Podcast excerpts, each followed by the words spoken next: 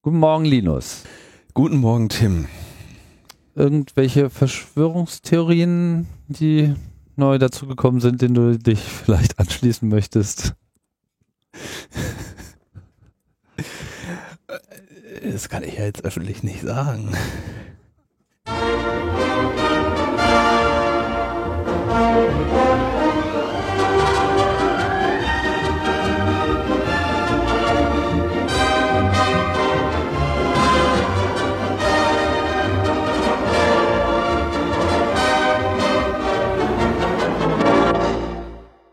Logbuch Netzpolitik 2 hoch 7, ein gefeiertes binäres äh, Jubiläum. Ja, und hier die, das, die Metaebene ist dekoriert. Ja, früher war mehr Lametta, aber. Ja, das ist schon in Ordnung hier. Also was, zwei Monitore zur, um also die zwei, Huldiges- der zwei zu huldigen. Der 2 wird hier laufend gehuldigt. 128 Gigabyte SSDs hier in den Geräten. Tja, 128 Terabyte wäre eigentlich mal ein bisschen angemessener. Irgendwie ist das, ist das mit diesen ganzen binären Potenzen noch nicht so entwickelt, wie man das immer gerne möchte. Naja, wir arbeiten dran. Naja, also wir haben auf jeden Fall keine besondere Feier äh, vorbereitet. Du nicht. Ja, ich weiß, die Hörer sitzen natürlich jetzt alle äh, so mit äh. Tröte und Partyhütchen direkt vorm Rechner. Ähm, klar, dem können wir dann auch einfach zuwinken. So, ne? Hier habt ihr ein bisschen Kamelle. Ansonsten ist ja jetzt nicht, gibt's ja jetzt nicht so viel zu feiern. Oder? Ich finde das ein bisschen, äh, also ich finde das ein bisschen verletzend von dir, wie du das jetzt runterspielst. Ich will jetzt die Erwartungen ein bisschen, weiß nicht, auf irgendwelche Dezimalgeburtstage eher schieben. Ja, ja, und wenn wir Dezimalgeburtstage haben, dann ja, die Binärgeburtstage, Linus, die Hexgeburtstage, die Hexgeburtstage, die zählen. So. Aber wenn Not am Mann ist, dann können wir auch noch das Oktalsystem ausgraben. Da geht ja immer irgendwas. Man hat jedes Mal ein anderes Zahlensystem, um, um, de, um das Jubiläum Die klein Welt zu ist komplex und man muss flexibel reagieren können. Das ist äh, auch das Thema der Woche. Ja, also auch unsere Politiker sind ja mit äh, neuen alten Ideen am Start. Darüber werden wir dann äh, auch gleich noch reden. Nichts äh, sonderlich Überraschendes, nur irgendwie in der Art und Weise, wie sie dargebracht werden, immer wieder schockierend. So oder so äh, haben wir ja nun gerade auch eine Live-Sendung abgeliefert und jetzt haben wir es auch geschafft, äh, die Videoaufzeichnung davon ins Netz zu bekommen, nachdem das VOG dann mal so die letzten Festplatten noch ausgepackt hatte. Haben sie nochmal fleißig äh, geliefert und das Sendezentrum hat alles online gestellt und äh, vielen Dank an der Stelle auch nochmal an Ralf und Claudia, die sich im Nachgang des Kongresses da äh, noch kräftig bemüht haben, auch das Projekt noch allumfänglich zu publizieren. Ja, man sieht, glaube ich, an der Videoaufnahme, warum wir Audio-Podcasts machen. Vier Radiogesichter, die sich die ganze Zeit in der Nase bohren und in eine andere Richtung gucken. André trinkt immer sein Bier gemüß, genüss, genüsslich, wenn andere sprechen. Ja, auch Äh. dekoriert mit Mütze und so.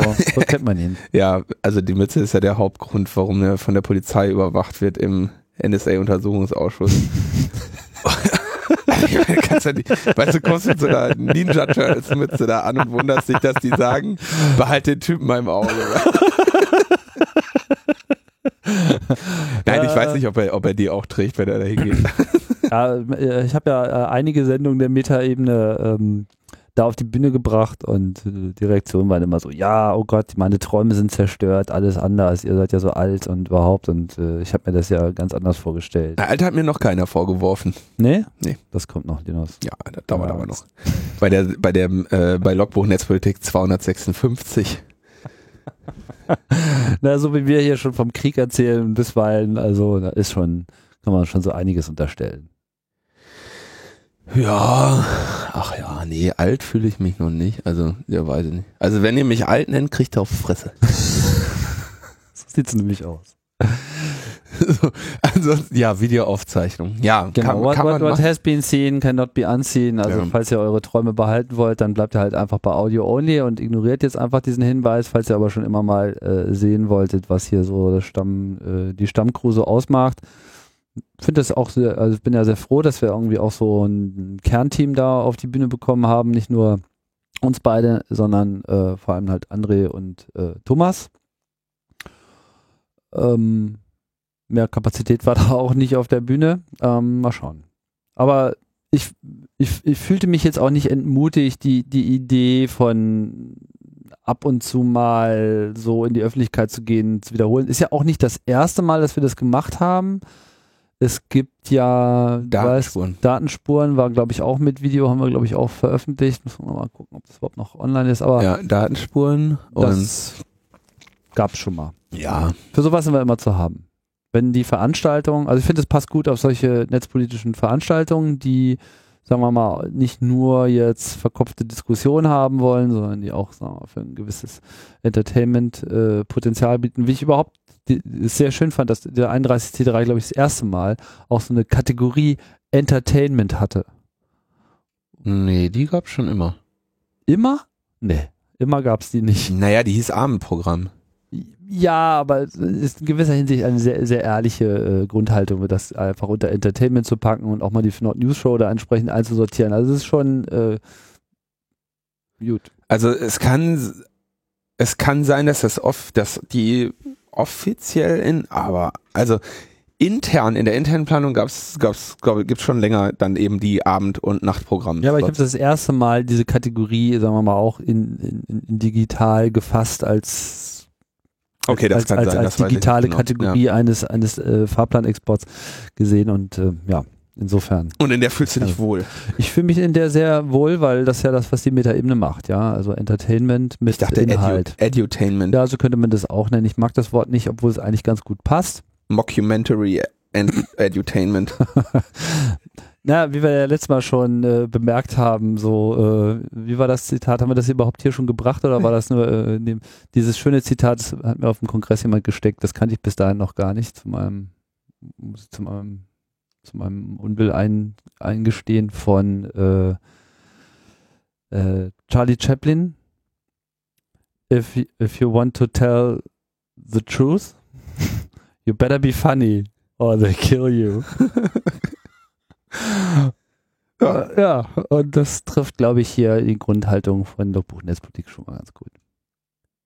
Ich weiß, äh, sie- siehst du das hier echt als Entertainment? Also mir macht das keinen Spaß. Nö, aber funny ist schon ein Ziel hier. Also dafür bin ich ja da. Funny what?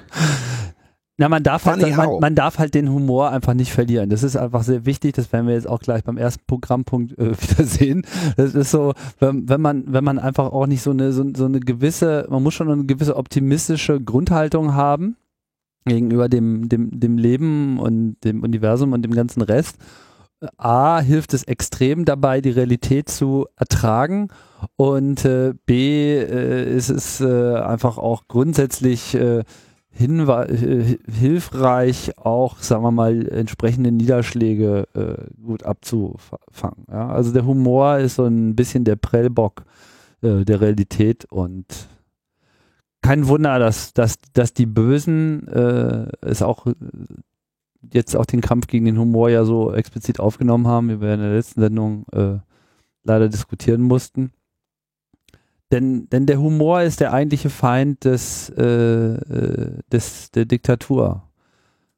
Also man, man sieht es immer wieder. Also wenn, wenn, wenn Leute sich aufraffen und einfach sagen, pff, ihr macht euch einfach mal hier äh, zum Affen und wir zeigen euch auch einfach wieder zum Affen. Das, das ist wirklich etwas, wo, wo der Mächtige Angst bekommt.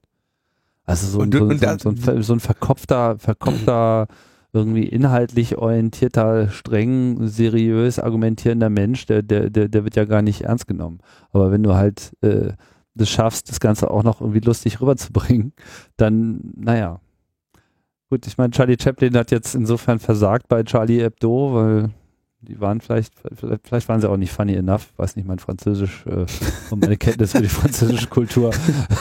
äh, Also ich weiß- ich, ich, ich muss auch ehrlich zugestehen, also ich weiß nicht, wie es dir ging, aber mir war einfach Charlie Hebdo kein Begriff. Nein, natürlich nicht. Das Null. ist irgendwie ein Satire-Magazin mit 60.000 Auflage. Ja. Das ist irgendwie. Ja, aber das ist halt, äh, jetzt hat, hat man sich ja auch durch viele Berichte äh, reingehört und äh, ich habe auch in allen möglichen äh, Podcast-Kanälen und Radio äh, Beiträgen, die verpodcastet werden beim Deutschlandfunk und auch ein paar anderen Sachen.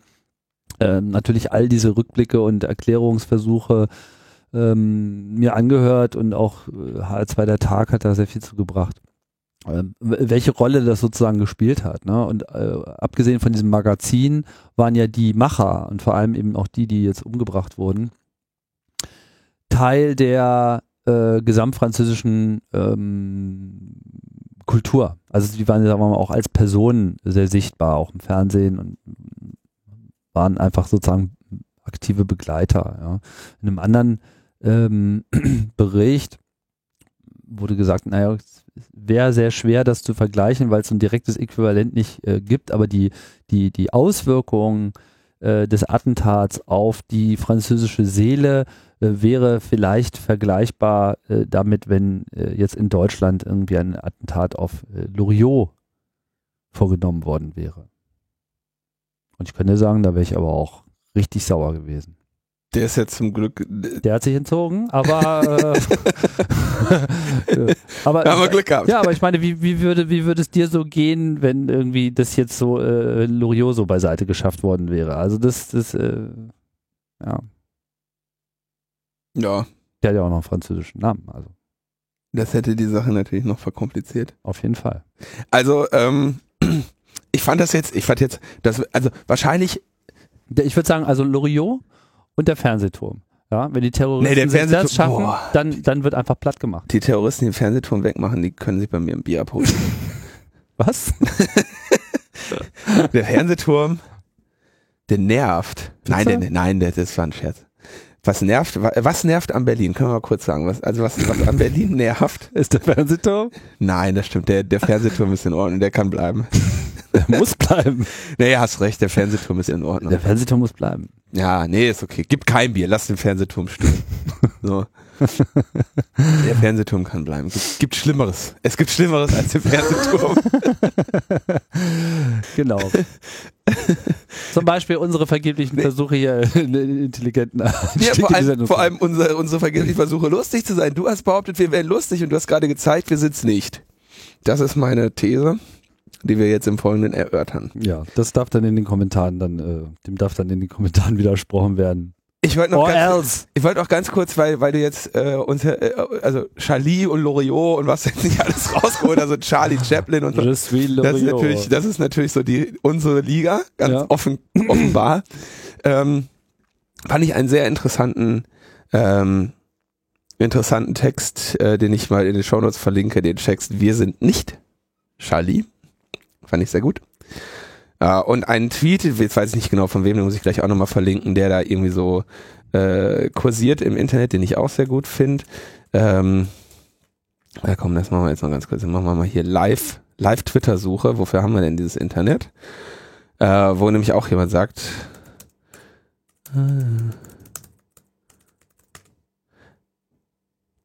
Meinst du Taz-Artikel oder was? Also wir sind nicht Charlie, finde ich jetzt hier verschiedenste. ja, wir sind, du musst ja auch immer in die Shownotes gucken. Dann habe ich ja den Link ja schon drin.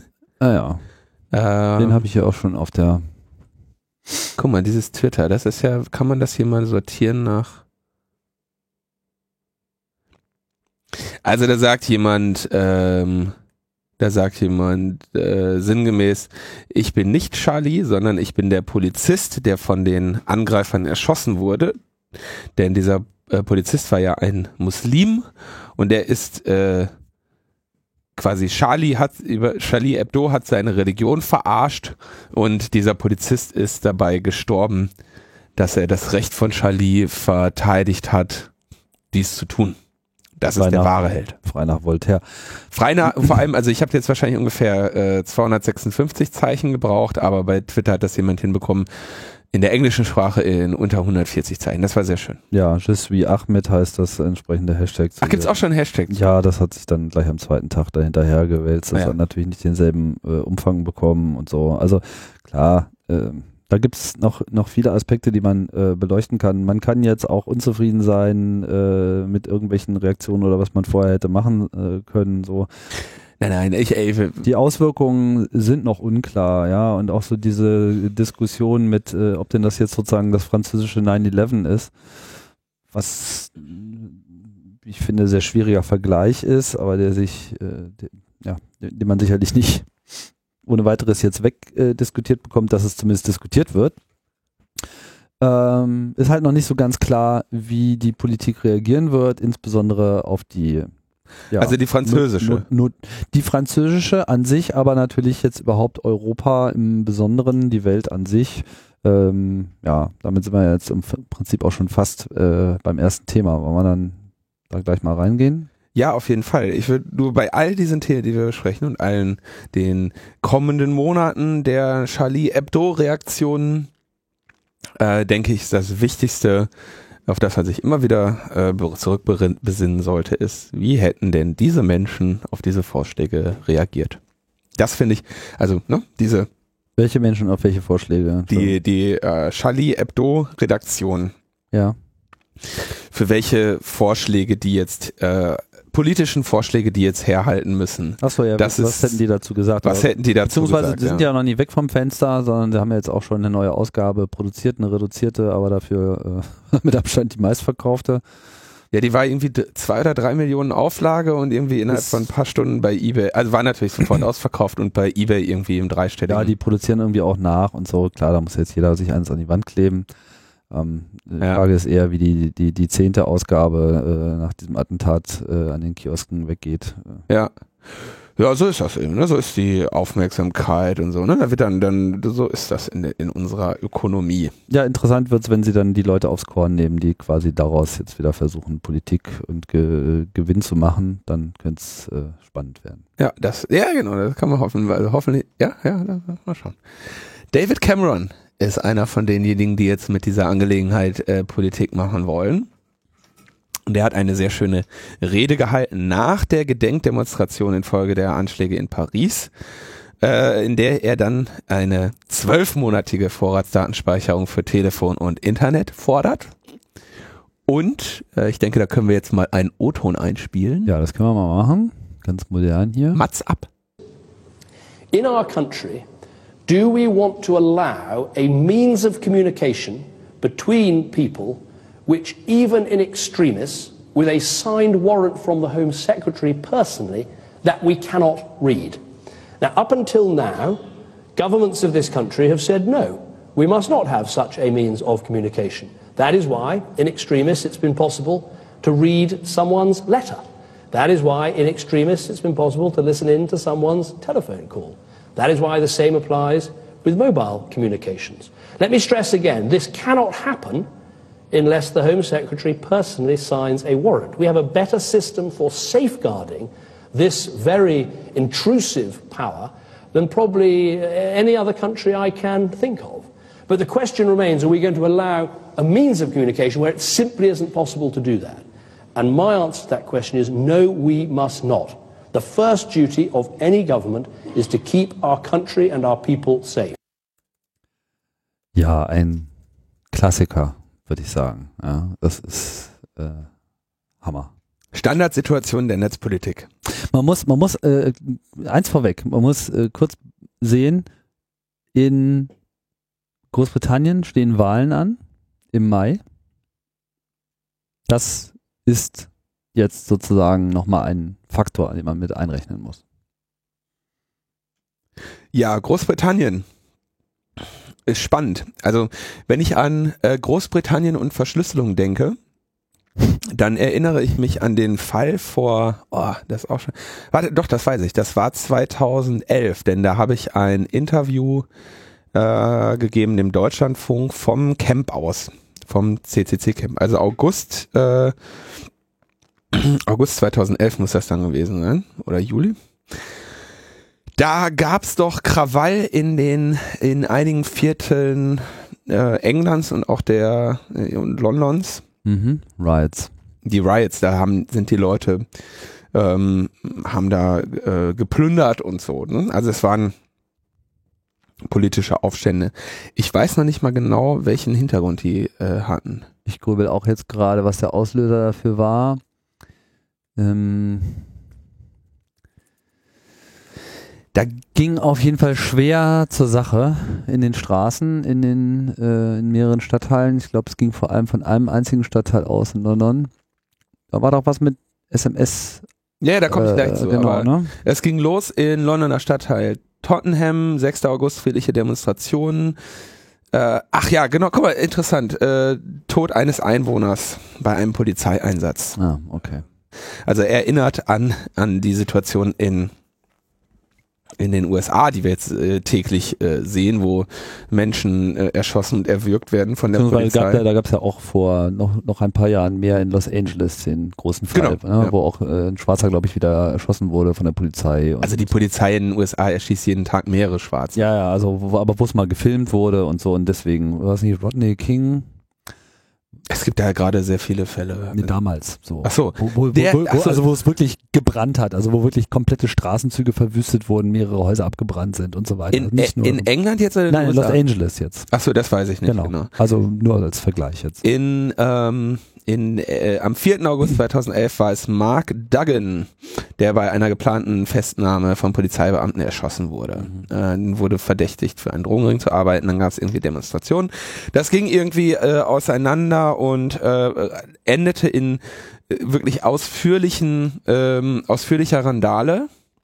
Ähm, und vor allem dann, was ja immer das, das äh, etwas Traurige ist, wenn also ähm, sagen wir mal, marginalisierte gesellschaftliche Schichten äh, randalieren, dann haben die aus nicht ganz klaren Gründen die Tendenz, das bei sich selber vor der Haustür zu machen ähm, und quasi ihre eigenen ebenfalls margin marginalisierten ähm, kleinen Einkaufsladenbetreiber irgendwie äh, zu plündern oder so. Ne? Aber das jetzt alles außen vor. Worauf ich eigentlich hinaus will, ist ähm, 2011 in, in, äh, in Großbritannien war sehr verbreitet das BlackBerry und ein sehr beliebter Kommunikationsdienst war der BlackBerry Messenger.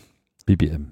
Ja, und also kann man sich heute gar nicht mehr vorstellen. Gibt's noch. Ah ja, ja, gibt's noch, aber also das war halt, das war halt das Ding. Und das war ähm, ein, oder BlackBerry hat so ein System, das ist alles verschlüsselt zum BlackBerry-Server. Also du, du holst dir, du kaufst dir quasi mit diesem, dieses BlackBerry-System kurz zusammengefasst ist äh, voll verschlüsselt zu dem Preis, dass du dir äh, den, den BlackBerry-Server als Man in the Middle reinholst, ja. Ähm, und es ist also nicht Ende zu Ende verschlüsselt, aber ähm, so verschlüsselt, dass du, sagen wir mal, in ein, äh, dich in ein nicht vertrauenswürdiges Netz begeben kannst und nur BlackBerry vertrauen musst. Und dann äh, brach die Story, äh, dass sich nämlich diese ähm, Randalierer per BlackBerry Messenger verabreden würden und koordinieren würden. Da ist, also wie WhatsApp oder so, da gab es dann auch Gruppen oder so. Und äh, dass sie quasi dieses System nutzten, um sich zu äh, ja, zu koordinieren und da ähm, zu randalieren. Und die hatten natürlich einen relativ schlechten äh, Ruf in, in der äh, in der Lügenpresse, in der britischen Lügen- und Systempresse. Und ähm, entsprechend führte das relativ schnell zu, also zu dieser, zu einer relativ großen Meldung, so, ja, hier, das BlackBerry-System hilft dabei, ähm, dass diese, dass diese Randalierer sich koordinieren. Und BlackBerry hat dann sehr schnell ähm, mit einer Pressemitteilung ge geantwortet, dass sie mit den UK-Behörden ab jetzt zusammenarbeiten und den, den Zugriff auf diese Nachrichten ermöglichen wollen. Was für die tatsächlich äh, positiv sich auswirkte in der öffentlichen Wahrnehmung. Während man ja normalerweise sagen müsste, so, was? Bitte? Mhm. ähm, ihr verkauft hier irgendwie ein sicheres System und bei der bei der ersten Zeitungsmeldung äh, äh, dient ihr diese Daten öffentlich der Strafverfolgung an. Ja, haben sie getan. Und äh, das ist das, woran ich mich erinnere, wenn wir von verschlüsselter Kommunikation in äh, Großbritannien sprechen. So, und er sagt also jetzt, ähm, David Cameron sagt, wir wollen in extremis, also im Extremfall, In Notsituationen. in Notsituationen, genau. Mit einem persönlich unterschriebenen äh, Warrant, also Befehl, Beschluss, der, des, warte mal, Home Secretary ist Innenminister, ne? Nee, in, ach, was ist eigentlich Home Secretary? Warte mal, ähm, müsste man mal kurz schauen. Das Weil es wäre Minister of the Interior, hätte ich jetzt gedacht. Her Majesty's Principal Secretary of State for the Home Department. Das ist mal wieder äh, eine sehr englisch äh, spezifische Internal Geschichte. Innen Innenminister. Internal Affairs, Immigration and Citizenship, also Innenminister. Oder? Könnte man sagen. England und Wales. Interessanterweise.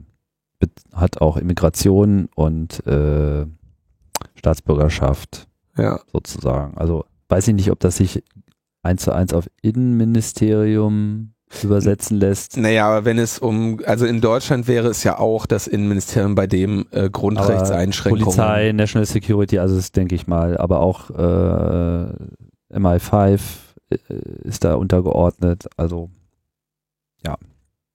Also das Äquivalent zum Innenminister. genau, ein denkbares Äquivalent. Und die sollen also im Extremfall ähm, jedes Kommunikationsmittel abhören wollen und er äh, können. Und er sagt ja jetzt auch so, bei Telefonen machen wir das, bei, bei allem, was wir haben, machen wir das. Aber können wir ein System erlauben, und das ist der entscheidende Satz, bei dem wir das einfach nicht können. Also, ne, er sagt, we must not. Äh, das heißt, ein, und da spricht er natürlich von Ende zu Ende verschlüsselten Systemen oder von vielleicht auch nicht Ende zu Ende verschlüsselten Systemen, die, bei denen sich der Betreiber weigern würde. Zum Mustnot möchte ich noch anmerken, dass manch, manche das vielleicht fehlinterpretieren als muss nicht, sondern das heißt halt darf. darf, Wir dürfen, nicht. unter keinen Umständen dürfen wir es erlauben, dass es eine, ähm, ein Kommunikationssystem gibt, bei dem wir nicht in der Lage sind, es abzuhören. Weil es ist ja unsere Aufgabe als Staat und es ist überhaupt die wichtigste Aufgabe, dass der Staat ja für die Sicherheit sorgt. So, jetzt stellt sich natürlich die Frage, äh, Was in, in, in, äh, in, in UK auch nicht in der Verfassung steht, weil es steht überhaupt nichts in der Verfassung. Es gibt keine. Das ist noch am geilsten, dass er irgendwie behauptet, so, kann sich kein, kein Land vorstellen, in dem es so einen guten Schutz gegen Überwachung gibt wie in der UK. Also, ich bitte euch, ja. Das ist, das ist wirklich überhaupt der Knaller, ja. Ja, das, das ist, das ist aber das Problem, dass sich äh, UK, also die können sich andere Länder sowieso nicht vorstellen, weil äh, das ist ja dann on the continent. Ja. Also klar, also jetzt, wenn man sich überlegt, auf ihrer Insel Ja, sind sie das, also weder Wales noch England noch Schottland, soweit er Kenntnis davon hat, ist das jetzt irgendwie anders. Ja, also, ich weiß nicht, äh, Isle of Man und so weiter, da kann man da wahrscheinlich mal drüber reden. Da gibt es bestimmt noch mal ein paar Sonderbedingungen, äh, aber soweit ihm das zur Kenntnis gekommen ist, also die vier Länder, die es gibt. Ja. also, und der Commonwealth, das ist ja kein Land. Nein, also die Frage ist natürlich, nehmen wir, nehmen wir den Mann jetzt mal kurz ernst, denn der ist ja ähm, Richtig. ernst zu nehmen, weil er gefährlich ist. So und er sagt, also seine Idee ist, also stellen wir uns jetzt mal vor, also er sagt mit anderen Worten, wir erlauben keine nicht abhörbare Kommunikation. Würden wir gerne nicht erlauben. Ja, genau, möchten wir nicht erlauben und zieht damit sogar in den Wahlkampf. Ja, also das, das, das sagt ja schon eine Menge aus über, äh, über auch die, wie sicher er sich mit dieser Angelegenheit ist. Ich glaube nicht, dass das eine CDU sich trauen würde, mit so einer Forderung in den Wahlkampf zu gehen. Ja, vielleicht überschätze ich da auch irgendwie die, unsere Das, Einflussmöglichkeiten. das, das werden wir jetzt noch sehen, wie, wie, wie, wie die CDU sich da jetzt wirklich verhält. Lass mal die CDU erstmal raus. So, aber jetzt sagt er, okay, keine, keine sinnvoll verschlüsselte Kommunikation. Und jetzt ist die Frage, also die, die Forderung ist relativ einfach. Wie möchte er sie aber umsetzen? Verhindern können wird er es nicht, dass es, dass diese Tools erhältlich sind. Ja? Ähm, also es geht natürlich irgendwie um äh, Key Escrow, also Schlüsselhinterlegung, dass sie quasi Zugriff bekommen, wenn sie sie haben wollen. Dass die Verschlüsselung im besten Fall over the air nach wie vor schwer zu äh, abzuhören ist von Dritten, aber wenn sie darauf Zugriff bekommen wollen, dann entweder über solche Backdoors, wie wir das mit BlackBerry eben schon diskutiert haben, oder eben schon äh, als, als äh, gezielte Sch Schwächung des Verschlüsselungsmechanismus, in dem halt sozusagen jeder Key immer noch so eine Hintertür äh, automatisch mit eingebaut hat. Das sind ja die alten USA-Ideen. Das wäre die, das wäre die intelligenteste Lösung für das Problem. Er könnte es natürlich auch einfach verbieten. Also ähm, in den in den UK-Berichterstattungen geht es dann auch so um so Systeme wie Snapchat äh, und WhatsApp. Ja, WhatsApp ja jetzt auch ähm, mit ähm, Text, mit der Text-Secure-Verschlüsselung äh, eine Lösung hat, die äh, Ende-zu-Ende-Verschlüsselung ermöglicht. Ähm, iMessage. Ja, wobei da bin ich, also ich meine, also für, für, für diese kommerziellen Anbieter halte ich diese Gesetzgebung, also da wäre mir das egal. Denn ich traue denen auch heute noch nicht, dass sie ihre Ende-zu-Ende-Verschlüsselung so machen, dass da keine Regierung der Welt zugreifen kann. Insofern wäre mir das als äh, wäre mir das egal. Also ich, ich, ich benutze iMessage nicht als ein äh, Ende-zu-Ende verschlüsseltes Medium und vertraue ihm auch nicht als ein Ende-zu-Ende verschlüsseltes Medium. Weil es für mich auch keinen Anlass gibt. Ich kann meinen Schlüssel da nicht selber bestimmen, also warum sollte ich, also ich meine, es gibt keinen Anlass, diesem System jetzt als, als ein ernsthaft Ende-zu-Ende verschlüsseltes Medium zu trauen. Nö, gut, das sehe ich auch ein, aber es ist halt derzeit auch ein Sales-Argument der großen Firmen und wir haben ja gesehen, dass der Widerstand aus Silicon Valley gegenüber ähm, äh, Abhörmaßnahmen der NSA ähm, relativ stark ist, weil die einfach keinen Bock haben, sich da den Markt verhauen zu lassen. Ja, richtig. Ähm, so, jetzt, jetzt gehen, also jetzt stellen wir uns vor, die Briten gehen hin und sagen, Ende zu Ende verschlüsselte Kommunikation, ohne dass wir da eingreifen können, ist nicht erlaubt. Jetzt stellt sich natürlich die Frage, also das, das würde als allererstes mal die Unternehmen betreffen, die in diesem Land Dienste an, anbieten. Da würde also Apple sich einen, einen schönen sauberen Rückkanal für ihre Keys machen, WhatsApp auch und ähm, dann irgendwie bei Aktivierung in Großbritannien das dann machen müssen. Ja, wäre ja Gesetz, würden sie sich auch dran, sagen wir mal, gehen wir mal davon aus, daran würden sie sich halten. Was machst du jetzt mit den Leuten, die, ähm, sag ich mal, ernstzunehmende Verschlüsselungssysteme benutzen, die in ihrer eigenen Hand sind? Also OTR, ähm, S-MIME, PGP, so Text Secure auf eigener Basis. Wie finden die Briten überhaupt raus, dass du denen gerade nicht den Key gegeben hast? Ja, also wenn es könnte ja sein, dass ich denen eine Mail geschrieben habe, ey, übrigens, hier ist mein Secret Key für In Extremis. Dann könnt ihr äh, euch da die, die Unterschrift äh, abholen und das Ding abhören. Das heißt, sie müssten eigentlich, wenn sie es ernst meinen, diesen, diese, die gesamte Technik verbieten. Und das können sie wiederum nicht. Oder können sie schon, aber dann hätten sie auf jeden Fall aller Hände voll zu tun, weil das natürlich die Leute wie die Irren benutzen würden dann. Mhm. Weil das wäre wiederum auch die, das, das wirkliche Zugeben, dass sie, dass sie das Tool nicht nutzt, dass sie das nicht knacken können. Ja, also das mhm. ist ja zum eine eine der Strategien ist ja auch, dass die NSA eigentlich nicht will oder keiner der Geheimdienste wirklich möchte, ähm, dass die Nutzer wissen, was die Geheimdienste knacken können und was nicht. Wäre ja scheiße, wenn also wenn jetzt sagen wir mal der sagen wir mal, dass äh, die deutsche Strafverfolgungsbehörden könnten TrueCrypt knacken oder nicht knacken. Beide Informationen würden sie nicht wirklich öffentlich dokumentiert haben wollen. Mhm. Weil wenn man weiß, sie können es knacken, würde es keiner mehr nutzen. Wenn man weiß, wenn, wenn sie bestätigen, dass sie es nicht knacken können, würden es alle nutzen. Ja, also äh, wollen sie diese Information nicht rausgeben. Das heißt, es ist also der scheint wirklich nicht. Also entweder ist er blöd oder er hat die na gut, man kann ihm nicht zu, man, man sollte ihm nicht von ihm verlangen, dass er sich in der Materie auskennt. Aber die Frage ist, seine Berater werden ihm sicherlich schon gesagt haben, so, dass diese Forderung eigentlich nicht, dass es nicht möglich ist, diese Forderung umzusetzen. Der muss ja auch nicht unbedingt. Das Wahlkampf. Also es geht jetzt darum, das zu fordern. Ja. Um den Eindruck zu machen, dass äh, was getan wird. Ich ja. Meine, wir finden uns einfach in der, in der Phase des äh, Aktionismus. Nicht, äh, damit will ich nicht sagen, politischen Forderungen vor Wahlkämpfen folgt niemals auch eine Umsetzung. Mhm. ja, äh, kann natürlich sein, auch wenn es hier technische Hürden gibt. Äh, in gewisser Hinsicht ist es so albern, weil natürlich, wie wir alle wissen, GCHQ und NSA äh, in voller Bandbreite alles dafür tun, um alles das, was vermeintlich nicht entschlüsselbar ist, trotzdem zu entschlüsseln über alle möglichen Wege, über viele, über die wir hier gesprochen haben, viele über die Vorträge und Dokumente äh, bekannt geworden sind. Also sie tun das ja eh. Ja, also sie versuchen ja, ja. das eh. Genau, deswegen, ähm, also das sind die beiden, das sind ja die beiden Aspekte. Einmal der technische Hintergrund, es ist letztendlich nicht möglich, das zu verhindern. Er kann es verbieten. Ja, also er könnte jetzt irgendwie sowas machen, keine Ahnung, sobald irgendwie, die hören halt einfach die ganze Zeit deinen Jabba ab und wenn da, äh, wenn sie sehen, dass du einen OTR-Handshake äh, äh, machen willst, dann äh, treten sie die Tür ein und hauen dir auf die Fresse. So, ne?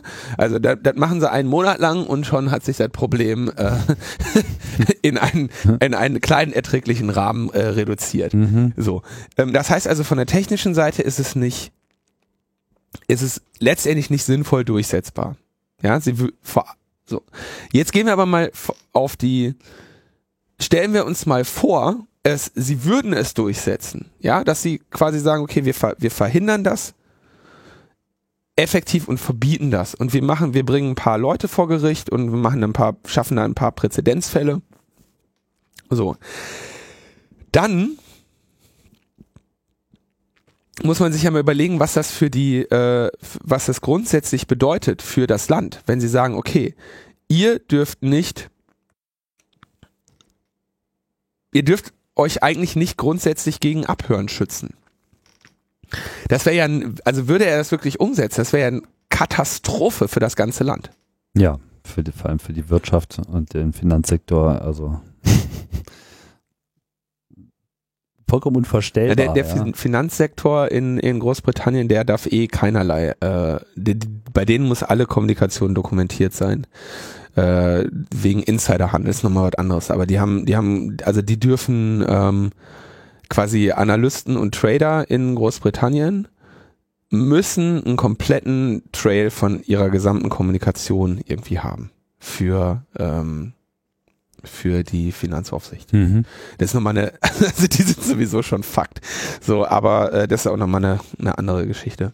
Ja gut, aber ich meine, es gibt ja auch wirtschaftliche Aktivitäten jenseits des Tradings und äh, ja. der unmittelbaren Finanztransaktionen, äh, wenn jetzt halt Firmen untereinander Verträge austauschen etc., dann würde ihnen jetzt die Verschlüsselung verbieten. Also das, das, da, da laufen die Amok. Also ich meine, so viel haben die jetzt auch verstanden. Ja.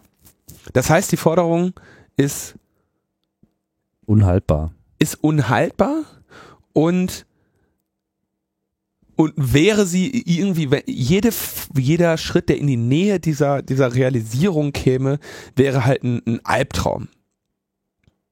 Und jetzt frage ich mich, was ist das für ein Land, Tim? Du hast so einen Pass von diesem Land.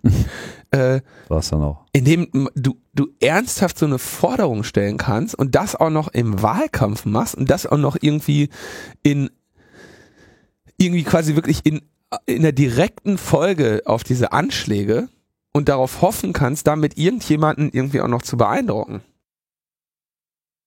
Naja, ich meine, ist ja nun keine Neuigkeit, dass es sich bei den UK äh, quasi um die fleischgewordene äh, Orwellsche Vision handelt. So, ich meine, das Land ist einfach äh, zugestopft mit Kameraüberwachung und äh, hat generell ein sehr, also die Gesellschaft ist ja generell sehr staats äh, hörig. Ja, da gibt es einfach auch noch ein Mehrschichten, Mehrklassensystem. Das ist in gewisser Hinsicht ist, England ja auch noch sehr, sehr, sehr rückständig so in der gesellschaftlichen Entwicklung. Die hatten da auch mal eine andere Phase, aber davon ist jetzt relativ wenig übrig geblieben. Also seit Thatcher geht das irgendwie alles in, äh, in eine andere Richtung und ähm, ich habe da ehrlich gesagt wenig Hoffnung.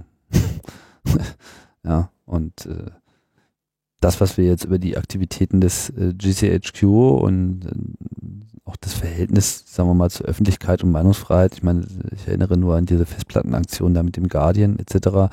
Äh, gehört haben, zeigt ja, dass, das einfach alles, äh, sie können da tausendmal, wir sind Charlie hinschreiben, die sind einfach nicht Charlie. also David Cameron ist auf jeden Fall schon mal nicht Charlie.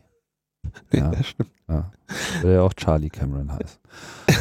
David Cameron ist nicht Charlie. Ja, äh, wir sind David. Ja. Also, wie gesagt, ich, ich sehe es insofern, fühle ich mich jetzt noch nicht sonderlich beunruhigt über das normale Beunruhigungsmaß hinaus durch diese äh, Äußerung, weil ich sehe sie halt klar, A, im Kontext der Wahlen. Der mit Cameron, Cameron ist ohnehin äh, auf vielen, an vielen Ebenen ähm, innenpolitisch unter Feuer. Ja, das ist jetzt nicht nur diese Terror- und Sicherheitsgeschichte, es ist halt natürlich auch grundsätzlich die ganzen NSA-Revelations, die, glaube ich, in, in England keine große gesellschaftliche Diskussion hochgebracht haben, soweit ich das wahrnehmen kann. Also sicherlich nicht in irgendeiner Form vergleichbar mit dem, wie die Diskussion in Deutschland gelaufen ist. Und da sind wir ja schon totally underwhelmed. Und dazu kommt halt auch noch äh, der Stress, den sie mit Schottland äh, haben und dass er äh, möglichst äh, noch im nächsten Jahr halt diese EU-Referendum auf den Weg bringen kann. Also es ist diese generelle Kontrahaltung, die ist da einfach sehr verbreitet und ähm, ja, der, der gemeine britische Staatsbürger ist halt sehr in, insular. In jeglicher erdenklicher Hinsicht. Ich will jetzt nicht mit Verallgemeinerung kommen, aber ich meine, das ist ja nun wirklich keine Neuigkeit. Ich, äh, ich habe dich jetzt nicht ganz verstanden. Meinst du damit, dass er, weil er unter Druck steht, diese Forderung erhebt oder weil er, äh, weil er merkt, Er tut natürlich jetzt alles, um irgendwie, wir erleben hier einfach klassischen Aktionismus. Das ist äh, genau das. Das ist das, was äh, interessanterweise noch nicht in Frankreich noch nicht in dem Maße äh, gestartet hat. Äh, ich weiß nicht, wenn wir auch noch auf äh, Deutschland zu sprechen kommen. Ja, klar, was Vorratsdatenspeicherung betrifft. Hier geht's jetzt halt langsam los. Ja es muss auch was getan äh, werden, es kann auch nicht sein, dass, etc. Also diese ganzen Wortmeldungen gibt es ja jetzt schon, ne? nur gibt es halt jetzt gerade noch so eine Pietätspause von äh, einer Woche, wo äh, man sich nicht vorlassen, äh, vorwerfen lassen will, äh, die Situation auszunutzen. So, das haben sie jetzt alle gelernt. Man muss da mal eine Woche die Schnauze halten. Nur David Cameron hat halt das Memo nicht bekommen und äh, hat jetzt einfach nur noch ein paar Monate bis zur Wahl und er muss halt jetzt gleich austeilen. Nein, da ist er jetzt nicht der Einzige. Wir fangen ja nur bei ihm jetzt an. Also. Der Einzige in UK. Okay, der, der Einzige in UK vielleicht, aber der nicht. Also sicherlich auch nicht der Einzige in UK, ja. Ich meine, er hat ja dann auch noch äh, das Problem, ähnlich wie auch in Frankreich mit dem Front National, nicht in demselben mhm. Maße, aber so diese UKIP, äh, Independence Party in äh, UK, die macht natürlich dann auch vom rechten Rand ordentlich Stimmung und äh, jetzt geht's halt darum, wer es, äh, wer darf als erstes äh, entsprechend den harten Typen geben. So.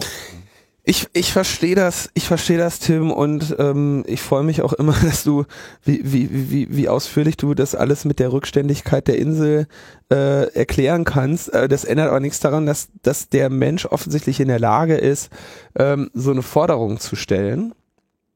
Ähm, ja, ich bin jetzt nur gespannt, wem gegenüber er sie jetzt denn eigentlich durchsetzen möchte. Also auf europäischer Ebene sehe ich da ehrlich gesagt keine äh, Chancen, weil da, da hat einfach die UK derzeit auch einfach einen zu schlechten Stand in Europa.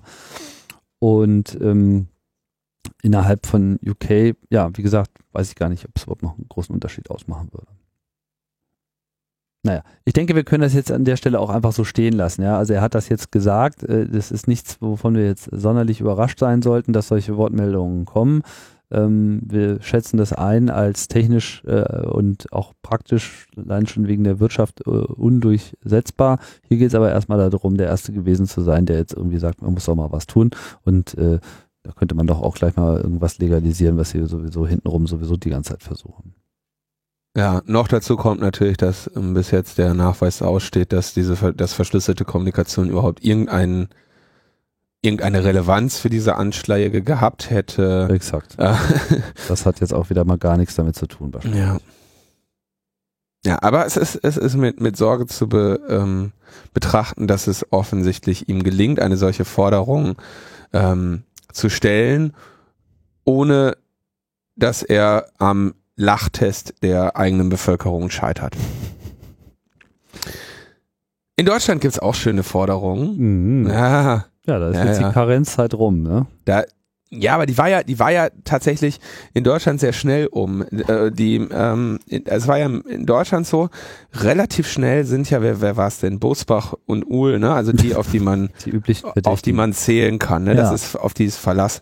Ähm, wenn ich das jetzt, wenn ich das richtig erinnere, war sicherlich noch jemand. Ähm ja, Schäuble ist dann ein paar Tage später noch mit äh, eingeschert und ja, äh, genau, aber auch, das, man müsste ja was machen. Da musst du nämlich drauf schauen, wie die das machen. Die schicken erst äh, warte mal. Erst die Beißer vor, ne? Die sowieso äh, für nichts anderes bekannt sind. Genau. Die setzen dann erstmal den Ton, dann wird geguckt, wie wird das jetzt zitiert. Ah, okay, die Zeitungen drucken das auch. Genau. Und, äh, Bosbach war jetzt schon mal der Erste, wie immer. Und äh, das fand ich dann schon bemerkenswert, dass sich sogar Schäuble geäußert hat, weil ich habe so den Eindruck gehabt, dass in letzter Zeit, dass er sich eigentlich jetzt so ein bisschen auf seinem Finanzstuhl da äh, gut eingerichtet hat und seine alten Innenminister äh, Avancen nicht unbedingt äh, wieder aus der Tasche holen muss. Dem ist wohl nicht so. Und wer äh, mir allerdings sehr positiv aufgefallen ist, ist äh, nach wie vor, äh, also ich, na, with a grain of salt, also jeder kann sich da auch drehen, aber bisher finde ich die äh, Äußerungen von Heiko Maas, übrigens nicht nur im Hinblick auf die Vorratsdatenspeicherung, bemerkenswert.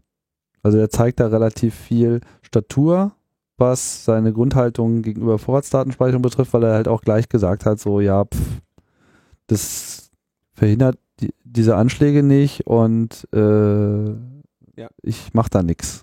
Ja, vielleicht nochmal kurz der Reihe nach. Also erst sind losge, losgeballert äh, Uhl, äh, Bosbach und so. Ne? Dann irgendwann schaltete sich die, oder gleichzeitig, also genau, Uhl, Bosbach, CDU, CSU. Relativ gleichzeitig sagte, ähm, haben die nämlich den Heiko Maas direkt gestachelt und gesagt, ey, Heiko Maas muss jetzt endlich liefern, äh, und äh, es dürfe keine Toleranz und kein Nachlassen im weltweiten Kampf gegen die Finanzierung und Unterstützung des äh, Terrorismus geben. Ja, also die greifen, haben den quasi, haben da bei ihm auf den Busch geklopft. Er hat dann, äh, wie du sagtest, auch sehr besonnen äh, reagiert erstmal. Heiko Maas ist aber auch SPD. Mhm. So. Das war quasi der, der Auftakt zu diesem Spiel. Dann kam ein paar Tage später Angela Merkel und sagte, ja, also Vorratsdatenspeicherung, so müssen wir jetzt echt mal gucken. Ne? Vorratsdatenspeicherung heißt ja jetzt auch nicht mehr Vorratsdatenspeicherung, sondern die CDU arbeitet ja seit einiger Zeit schon daran, ähm, das Ganze als äh, Mindestspeicherfristen umzulabeln. Habe ich übrigens auch einen sehr schönen äh, Tweet von äh, äh, Speicherfrist. Ja, ja. Nein, nein, da sind sie klar. Also ähm, da sind sie sehr drum bemüht, ist ja auch klar. Ich meine, Vorratsdatenspeicherung, der Ich Begriff finde, die können erstmal, die können erstmal eine Mindestspeicherfrist bei dem öffentlichen Rundfunk einführen. Ja, ja, klar. Ähm, aber hier, schau mal, das, das fand ich sehr interessant. Da gab es nämlich der ähm, äh, Thomas Jatzombeck, CDU, äh, einer der, der dort eher progressiv, äh, progressiveren und auch kompetenteren Netzpolitiker, sagte irgendwie, Merkel spricht sich gemeinsam mit den Innenministern der Länder für Mindestspeicherfristen aus in einer von zehn Punkten der Regierungserklärung. Dann wurde ihm auf Twitter geantwortet von Thomas Stadler, dem Rechtsanwalt, Euphemismus hilft da auch nicht. Wir nennen die Vorratsdatenspeicherung deshalb weiterhin Vorratsdatenspeicherung. Woraufhin Thomas Jatzombeck antwortete, in einem freien Land ist jeder frei, seine Begrifflichkeiten zu wählen. Smiley. Und das ist schon interessant, weil ihm natürlich klar ist, ähm, also das ist halt ein Berufspolitiker, ne? Der weiß schon, äh, was da abgeht. Und der weiß natürlich auch, dass dieser Begriff ursprünglich von ihnen kam, Vorratsdatenspeicherung. Ja, das war ja mal ein Begriff, den, den, den gab es einfach, dem war ja nicht klar, dass ihnen der irgendwann mal so um die Ohren fliegen würde, ja, und so negativ besetzt werden würde. Also ändern sie jetzt diesen Begriff. Ja, hast du gerade gesagt, wer den erfunden hat oder? Nein, ja doch, oder nicht? Also der Jatzombeck hat den erfunden. Nein, aber die Fraktion, also der Begriff wurde doch geprägt ursprünglich äh, von denjenigen, die dieses, Pro die dieses Projekt auch sich ausgedacht haben. Ja, aber ich weiß gar nicht, also das wäre mal interessant herauszufinden, wer sich den eigentlich ausgedacht hat. Falls das jemand weiß, bitte in die Kommentare. Ist jetzt Nein, nicht machen so wir jetzt. wichtig. Äh, nee, nee, nee. Aber ich, ich finde es auf jeden Fall interessant, dass, dass er da sehr, ähm, sehr offen auch damit umgeht, dass sie gerade versuchen, diesen Begriff umzulabeln und dass ihm das durchaus bekannt ist, ja. Ja. Das, welche, welchen Versuch sie da gerade machen. Ähm, Na, wie auch immer. Auf jeden Fall haben sich dann noch weitere äh, zu Wort gemeldet. Also Merkel hast du jetzt schon erwähnt, Schäuble Genau. äh, erwähnt, äh, unser Innenminister. Und jetzt kann man schön äh, Sigmar Gabriel beim Umkippen zusehen. Denn der, Aber Thomas de Maizière war doch auch noch äh, schnell dabei. Thomas de Maizière, ja klar, ist Innenminister. Aber den, den, den äh, Ja, man hätte ja auch das Maul halten können, hat aber nicht. Hat er nicht. Nein, aber der ist ja auch schon seit einiger Zeit, also wir erinnern uns, der von dir gelobte Heiko Maas hat ja schon öfter mal einen Einlauf von Thomas de Maizière bekommen. Ja. Scheint ihm aber irgendwie noch nicht richtig mundtot gemacht zu haben. Finde ich ganz Nee, bemerkenswert. äh, ja. Ähm, genau, aber jetzt kommt, äh, jetzt kommt Gabriel und sagt, ja, also, ne, müssen wir jetzt gucken, weil, ähm, Genau. und setzt sich Unter dann bestimmten Bedingungen. unter bestimmten Bedingungen. ja, das ist immer, das ist geil. Also wenn die, wenn die bei unter bestimmten Bedingungen, dann weißt du, okay, das ist jetzt der, jetzt geht's los. Genau, so, also, so- also schwierig ist zum Beispiel die Bedingung der Realität.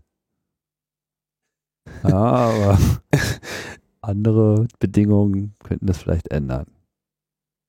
Die SPD hat durch die Beschlüsse ihres Bundesparteitags und ihrer Bundestagsfraktion klar beschrieben, unter welchen engen verfassungsrechtlichen Voraussetzungen die Vorratsdatenspeicherung ein geeignetes und verhältnismäßiges Instrument zur Strafverfolgung sein kann.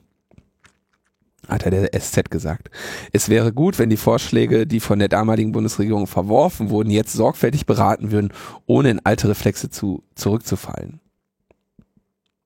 Ja. Also ich weiß noch nicht ganz genau, wie, wie, wie, wie, wie groß seine Neigung gerade ist. Äh, ja, also ob er jetzt schon so Schieferturm von Pisa oder weiter äh, ist. Ich meine, es gibt halt die, die Äußerung, also die, die, die Sprachregelung, die Heiko Maas anders umsetzt als ein Sigmar Gabriel, ist ja immer, da muss ja auf EU-Ebene ein Konsens gefunden werden. Also ich meine, das haben sie ja zumindest schon verstanden.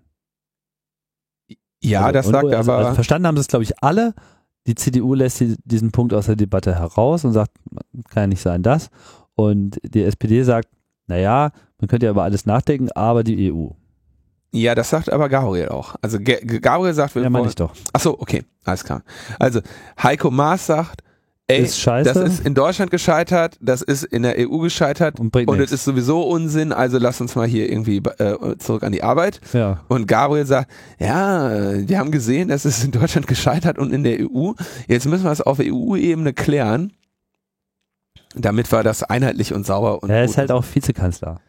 Er ist ein- Er ist Vizekanzler. Er muss, er muss, die sitzen, ich weiß ja nicht, wie das so genau läuft, aber ich meine, die haben da ihre Kabinettssitzungen und die haben natürlich auch so ihre Kanzlerebene und äh, selbstverständlich sind die immer da, darum bemüht, ähm, eine Sprachregelung zu finden, wo jeder sein Gesicht wahren kann. So. Und äh, der Vizekanzler äh, wahrt auch das Gesicht der Kanzlerin mit. Ja. Weil er kann jetzt nicht sagen, die Kanzlerin erzählt äh, Scheiße und riecht nach Lulu, weil er ist ja fucking Vizekanzler. Macht er nicht. Dafür ist er zu klug. Ja, oder zu blöd, weil ich meine, wenn du einem, wenn du erstmal Vizekanzler einer großen Koalition bist, musst du natürlich irgendwie auch daran denken, dass du nächstes Jahr keine große, nächste Legislatur keine große Koalition mehr haben willst. ja, aber wenn ich der Kanzler bin und du bist der Vizekanzler, dann musst du ja auch ein bisschen. Wieso bist Rücksicht du denn nehmen. jetzt der Kanzler und nicht ich? Ja, scheiß drauf. Wenn ich der Vizekanzler von dir bin, dann würde ich auch ein bisschen Rücksicht auf dich nehmen. Aber das überleg mir das gerade nochmal. Also spannend ist, ich, ich finde da die Sprachregelung sehr interessant, ja, weil er dann sagt, ähm, und das ist, da, da kann man nämlich jetzt genau sehen, wie dieses Spiel gespielt wird. Du hast also deine, deine kleine Fascho-Clique da, irgendwie, die schickst du erstmal vor, die schreien erstmal groß rum. Dann, äh, Minions. ja, so, dann äh, wollte ich an der Stelle, kann man auch noch kurz erwähnen, da gibt's ja dann auch eine, ähm, da, es gibt ja irgendwie, äh, also es gibt eine äh, Erklärung dann auch von CCC, Digitale Gesellschaft, Republikanischer Anwälteverein und Humanistische Union, wenn ich mich jetzt recht entsinne, habe ich ein bisschen dran mitformuliert, äh, neben vielen anderen, deswegen ist ja auch eine gemeinsame Erklärung, ähm, wo also sich genau gegen diese äh, Schnellschüsse und so gewendet wird, ja, wo gesagt wird, ey, also diese Forderungen sind Unsinn und äh, verhöhnen das Leid der Opfer und so weiter, ja, also die, das, was wir hier ja auch schon äh, zu Genüge besprochen haben. Und wie sich jetzt nämlich, wie sich Gabriel jetzt positioniert, ist der sagt, erstmal, grundsätzlich, yo. Garniert das aber mit, es bringt nun nichts, Hals über Kopf in Deutschland alleine einen neuen Gesetzentwurf auf den Weg zu bringen, der dann wieder vom Europäischen Gerichtshof kassiert wird. Stattdessen müssen wir uns mit, auf, mit der europäischen Ebene abstimmen, sonst droht ja auch der nächste Gesetzesentwurf aus Deutschland vor Gericht kassiert zu werden. Schnell, schnell äh, Schüsse zur politischen Profilierung helfen nicht weiter. Ja, der, das heißt, der, bestellt, der stellt sich jetzt als der Besonnene dar. Ja und äh, Merkel ja auch, ja, den, so, den, dann hast du den Heiko Maas, der, der, der Einzige ist, der da irgendwie noch mit Sinn und Verstand agiert. Den kriegst du aber dann irgendwie, äh, kriegst du dadurch, dass du als Sigmar Gabriel dich in Richtung besonnen bewegst und dich dann schön in der Süd Süddeutschen Zeitung und so, ne, porträtierst und so. Du bist also der besonnene Sigmar Gabriel, das versteht ja jeder, ne? Der Sigmar Gabriel, der will das hier auf Sicht fahren und so, ne? Und der Heiko Maas seit Jahren äh, äh, kommt ja immer wieder mit dem gleichen Argument, fällt ihm kein neues Argument ein so, ne? Jetzt hier zwölf Leute tot und so, ne? So, wir, so werden solche Sachen gespielt. So werden solche Sachen gespielt. Und jetzt sagen sie, müssen wir erstmal auf die EU warten und so, ne?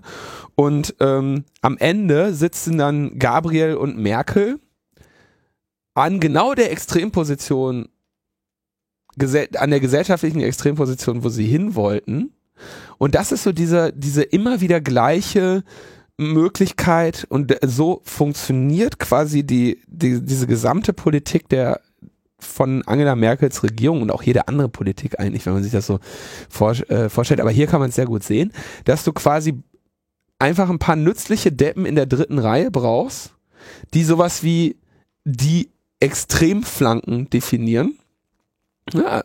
Und jemanden, der wirklich einfach besonnen und rational argumentiert, wie Heiko Maas, zu einer, zu einer Außenposition bewegen kannst, wenn du deine Leute vernünftig positioniert hast, ja.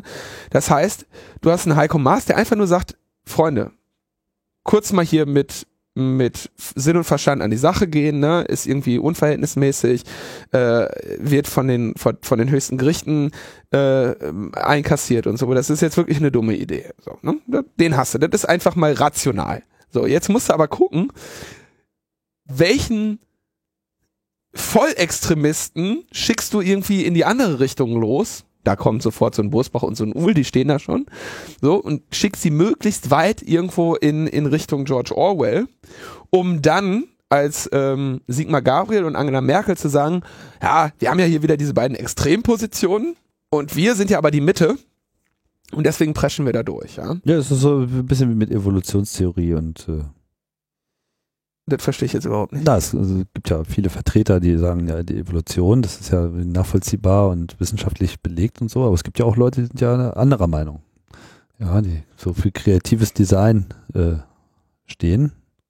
Weißt du doch, ne? Für die, für die, für die reine Wieso die Welt entstanden ist. Ja. nee, nee, also oder, oder so Klima, äh, Klimawandel. Entschuldigung, ja genau, nicht kreativ. Was war da? Wie komme ich auf kreativ gerade? Gab es noch so einen anderen Begriff? Egal. Ja, Intelligent Design, genau.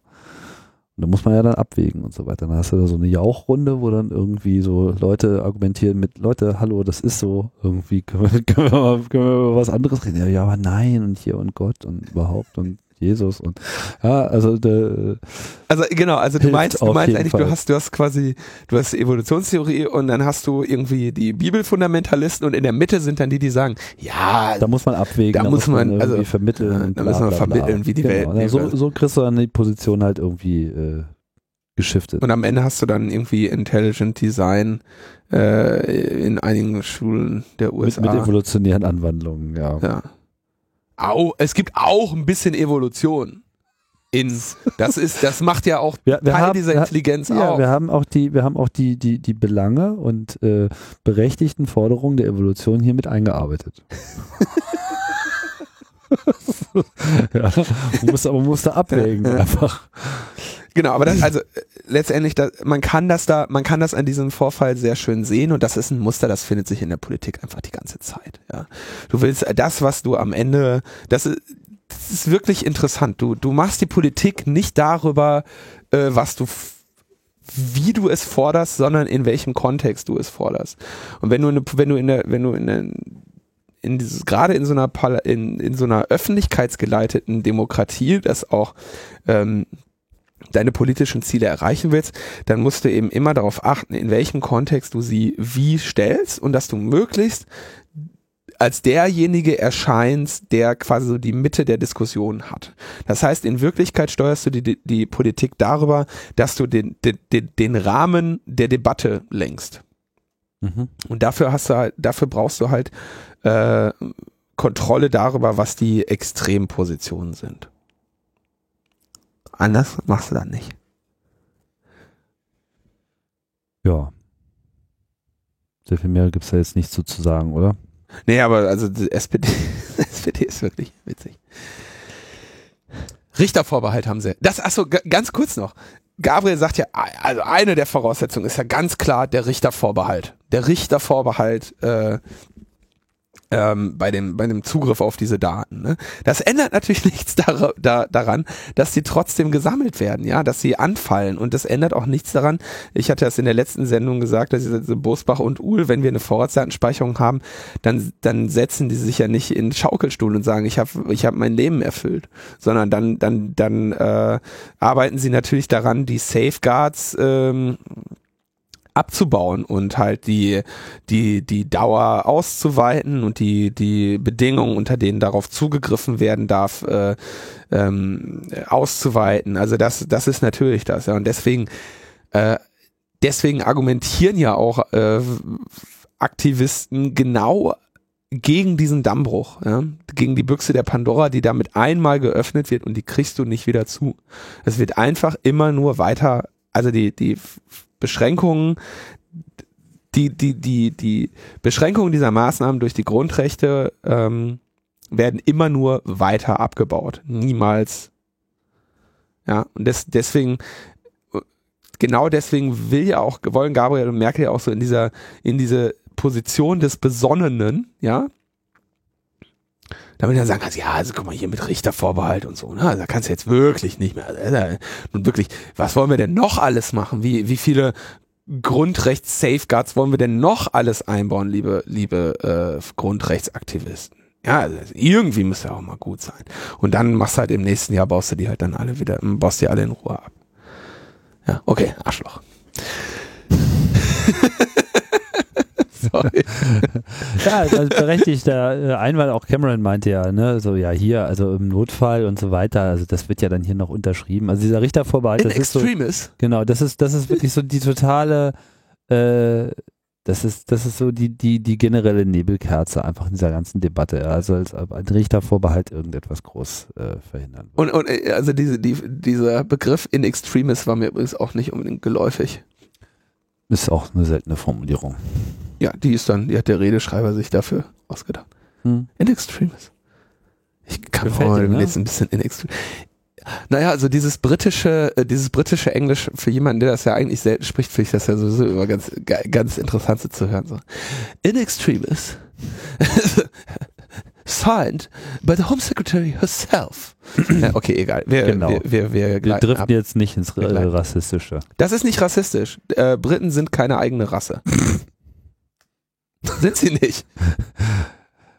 Wir wollen jetzt keine Rassismusdebatte führen, oder? Du willst ihnen ja wohl jetzt nicht doch die Ehre einer eigenen Rasse zuteil werden lassen. Ja, ich denke, dass sie das von sich selber schon glauben.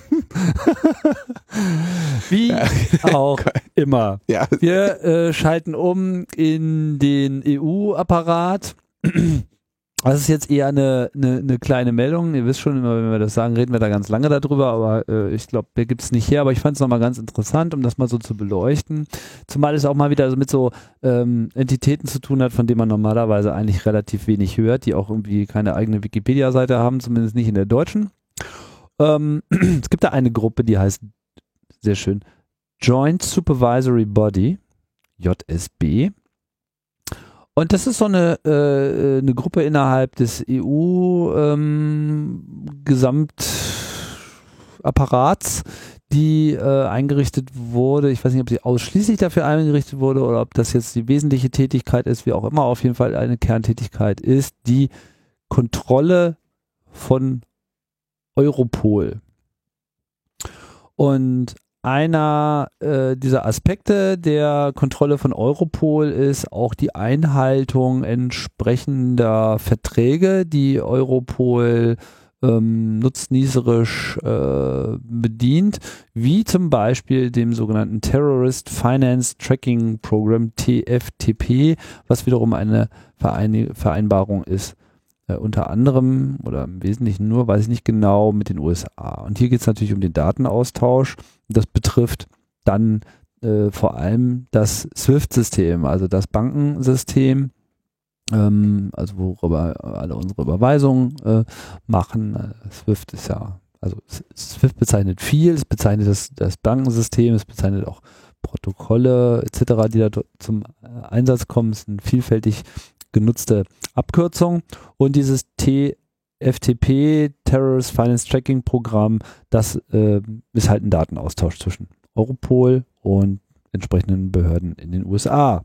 Und nun soll also dieses JSB das Ganze kontrollieren. Es gibt da eine Emily O'Reilly, die ist da die EU-Ombudsfrau, die in diesem JSB, diesem JSB offensichtlich vorsteht oder zumindest mit diesem Bereich ähm, betraut ist.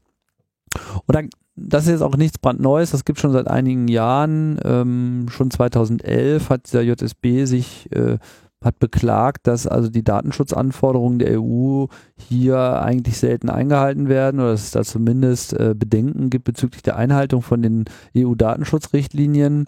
Ähm, das hat verschiedene ähm, Anlässe gehabt. Äh, es sind halt vor allem so Einschränkungen, die die USA ausgehandelt haben, so im Hinblick auf, ja, was ist denn hier überhaupt? Und dann gibt es dann nur mündliche Auskünfte etc. Also diese Auskunftsregelung, die ja immer hochgehalten wird bei solchen internationalen Datenaustauschprogrammen, so nach dem Motto, jetzt sind wir wieder, ich will jetzt nicht mit Richtervorbehalt kommen, aber ne, also es gibt da ja Prozeduren und das ist ja alles abgesprochen und da äh, hat ja die EU auch Zugriff. Das ist dann sozusagen die Beruhigungspille für die Europäer, dass das ja irgendwie alles schon mit rechten Dingen zugeht.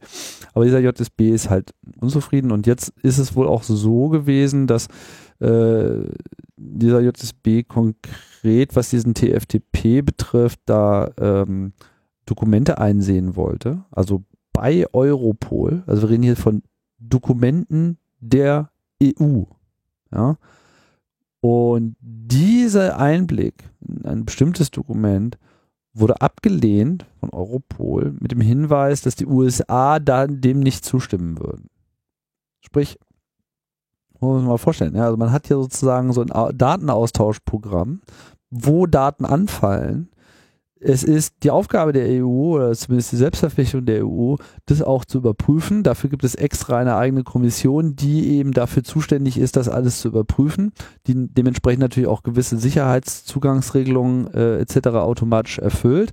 Trotz alledem reicht es sozusagen nicht aus. Die EU darf sich quasi an der Stelle nicht selbst kontrollieren, weil es eben einen entsprechenden Einspruch ähm, äh, der USA gibt. Das sei das erste Mal ähm, in der 20-jährigen Geschichte, die dieses, also so lange gibt es dieses JSB offensichtlich schon, das erste Mal, dass ihm überhaupt diesem Büro äh, verwehrt worden sei, äh, Dokumente einzusehen. Ne? Und wohlgemerkt EU-Dokumente.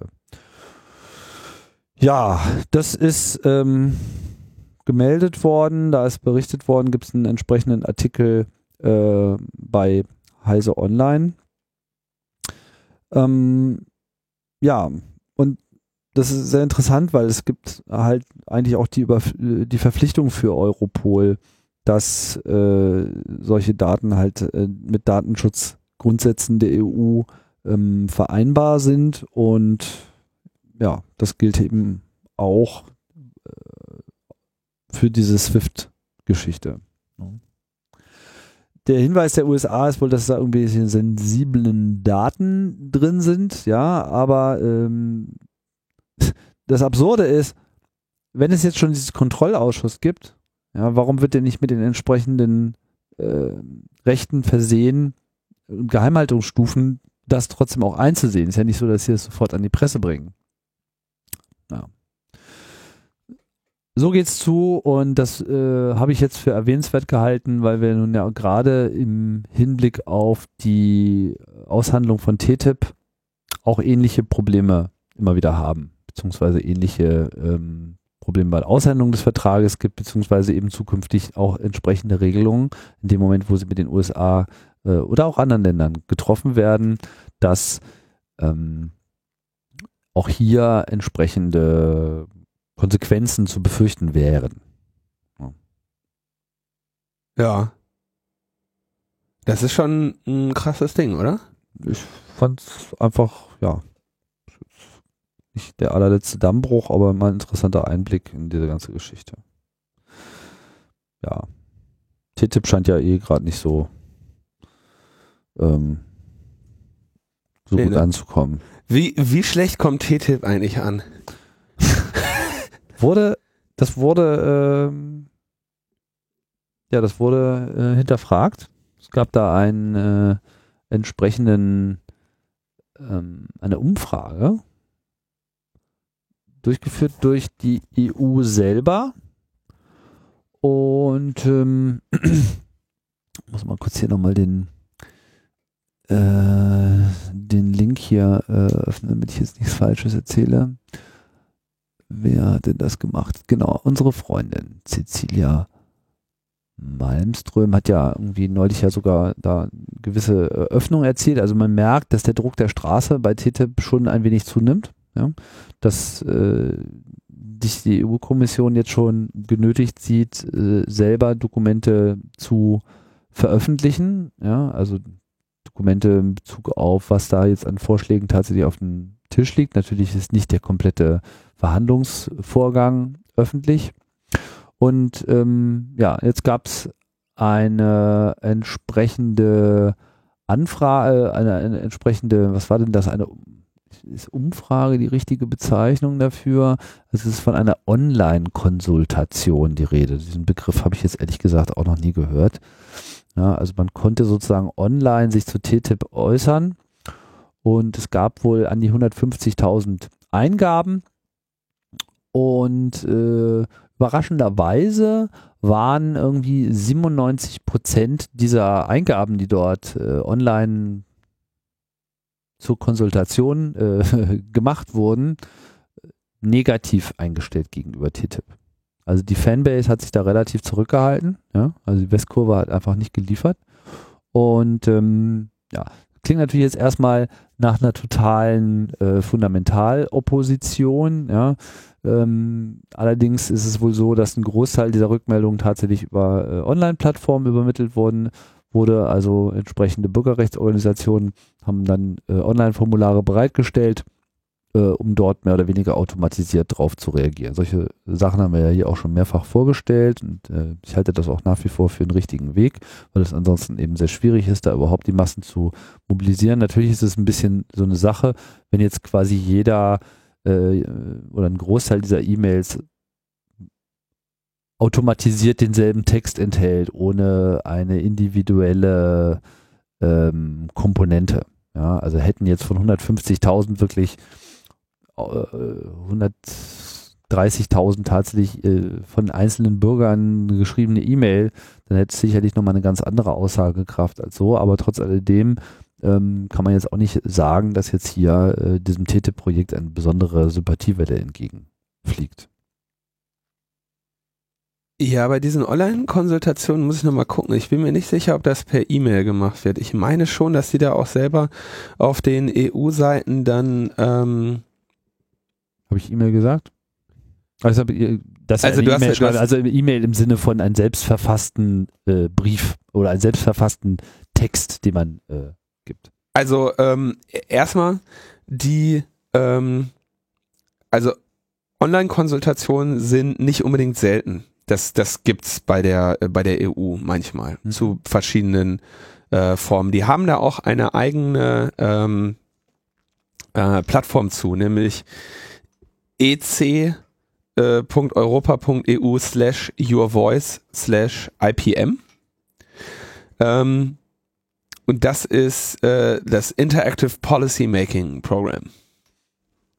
Also sie haben, da werden regelmäßig so Online-Konsultationen äh, ausgelobt und die finden dann auch auf deren auf deren Online-Plattform statt. Also es ist nicht unbedingt so, dass ähm, dass man da mit dem mit dem äh, Standard-Tool irgendwie einfach eine äh, ne, E-Mail-Bombe hinwirft. So, aber es ist natürlich klar, dass äh, oder es ist ein, bei so einem Thema ist natürlich damit zu rechnen, dass dir das Ding halt von ähm, von Bürgerrechtsorganisationen äh, zugespammt wird. Ich würde jetzt nicht sagen zugespammt, aber dass sie natürlich dazu aufrufen, daran teilzunehmen. Mhm. Das ist ja klar. Und so ein Thema wie TTIP muss man natürlich auch sagen, es gibt, es gibt einfach kaum einen, also für einen Bürger der Europäischen Union kaum einen Grund dafür zu sein. Ja. Also, ähm, wenn das so wäre, dann, ähm, dann hätten ja Bürgerrechtsorganisationen, die dafür sind, auch mobilisieren können. Ja, und es gibt eben keine Bürgerorganisationen, die sagen, ey, yo, jetzt TTIP, weil das so geil ist. So, weil wir irgendwie uns, uns für alle unsere Gesetze vor internationalen Schiedsgerichten verklagbar naja, machen. müssen sich wollen. ja nicht nur Bürgerorganisationen melden, hier könnten sich ja im Prinzip auch andere Gruppen melden. Hätten sich Unternehmen melden können, ja. Haben, haben sie wahrscheinlich auch, sind ja auch 5% Positive dabei. Drei, drei, drei, drei. Drei Prozent. Ja, aber also der, ähm, worauf ich hinaus will, ist natürlich hast du bei solchen Bürgerbefragungen äh, eine, ähm, eine Verzerrung dadurch, dass, ähm, dass nur jene Bürger äh, oder dass, dass jene Bürger, die dagegen sind, überrepräsentiert sind, weil du selten an ein, also bei so einem komplexen und so einem schwierigen Thema ähm, du jetzt sel wenig, also sagen wir, wenn die Bürgerrechtsorganisationen nicht zu der Teilnahme an dieser Konsultation äh, aufgerufen hätten, dann wäre da wahrscheinlich einfach gar nichts eingegangen. Genau. So. Und das heißt, wenn du bei denjenigen, wo die du mobilisieren kannst zu dem Thema, die sind dagegen.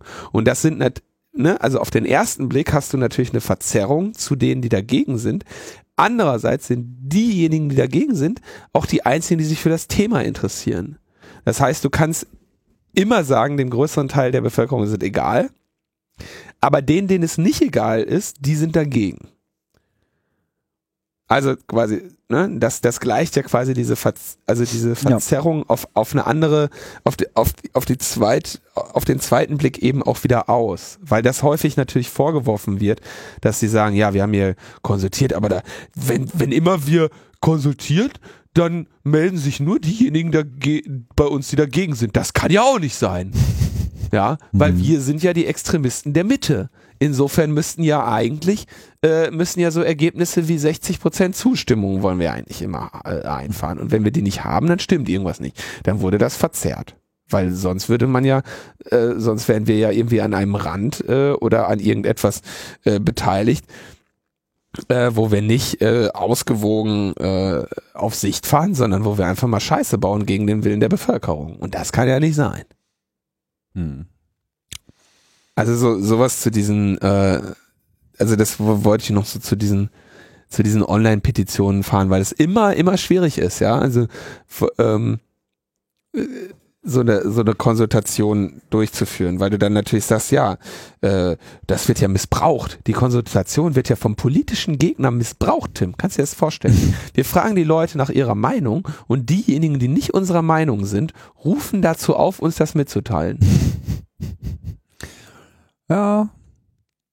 Also, wenn das interessiert hier, äh, laufende Konsultationen, wenn man mal hier einen Blick auf die Webseite wirft, ist mal ganz interessant also man könnte jetzt hier noch ähm, teilnehmen, zum Beispiel an einer Debatte Leitlinien zur Anwendung der Sondervorschriften der Artikel 169, 70, 71 der GMO-Verordnung für den Olivenöl, Rindfleisch und Kulturpflanzensektor.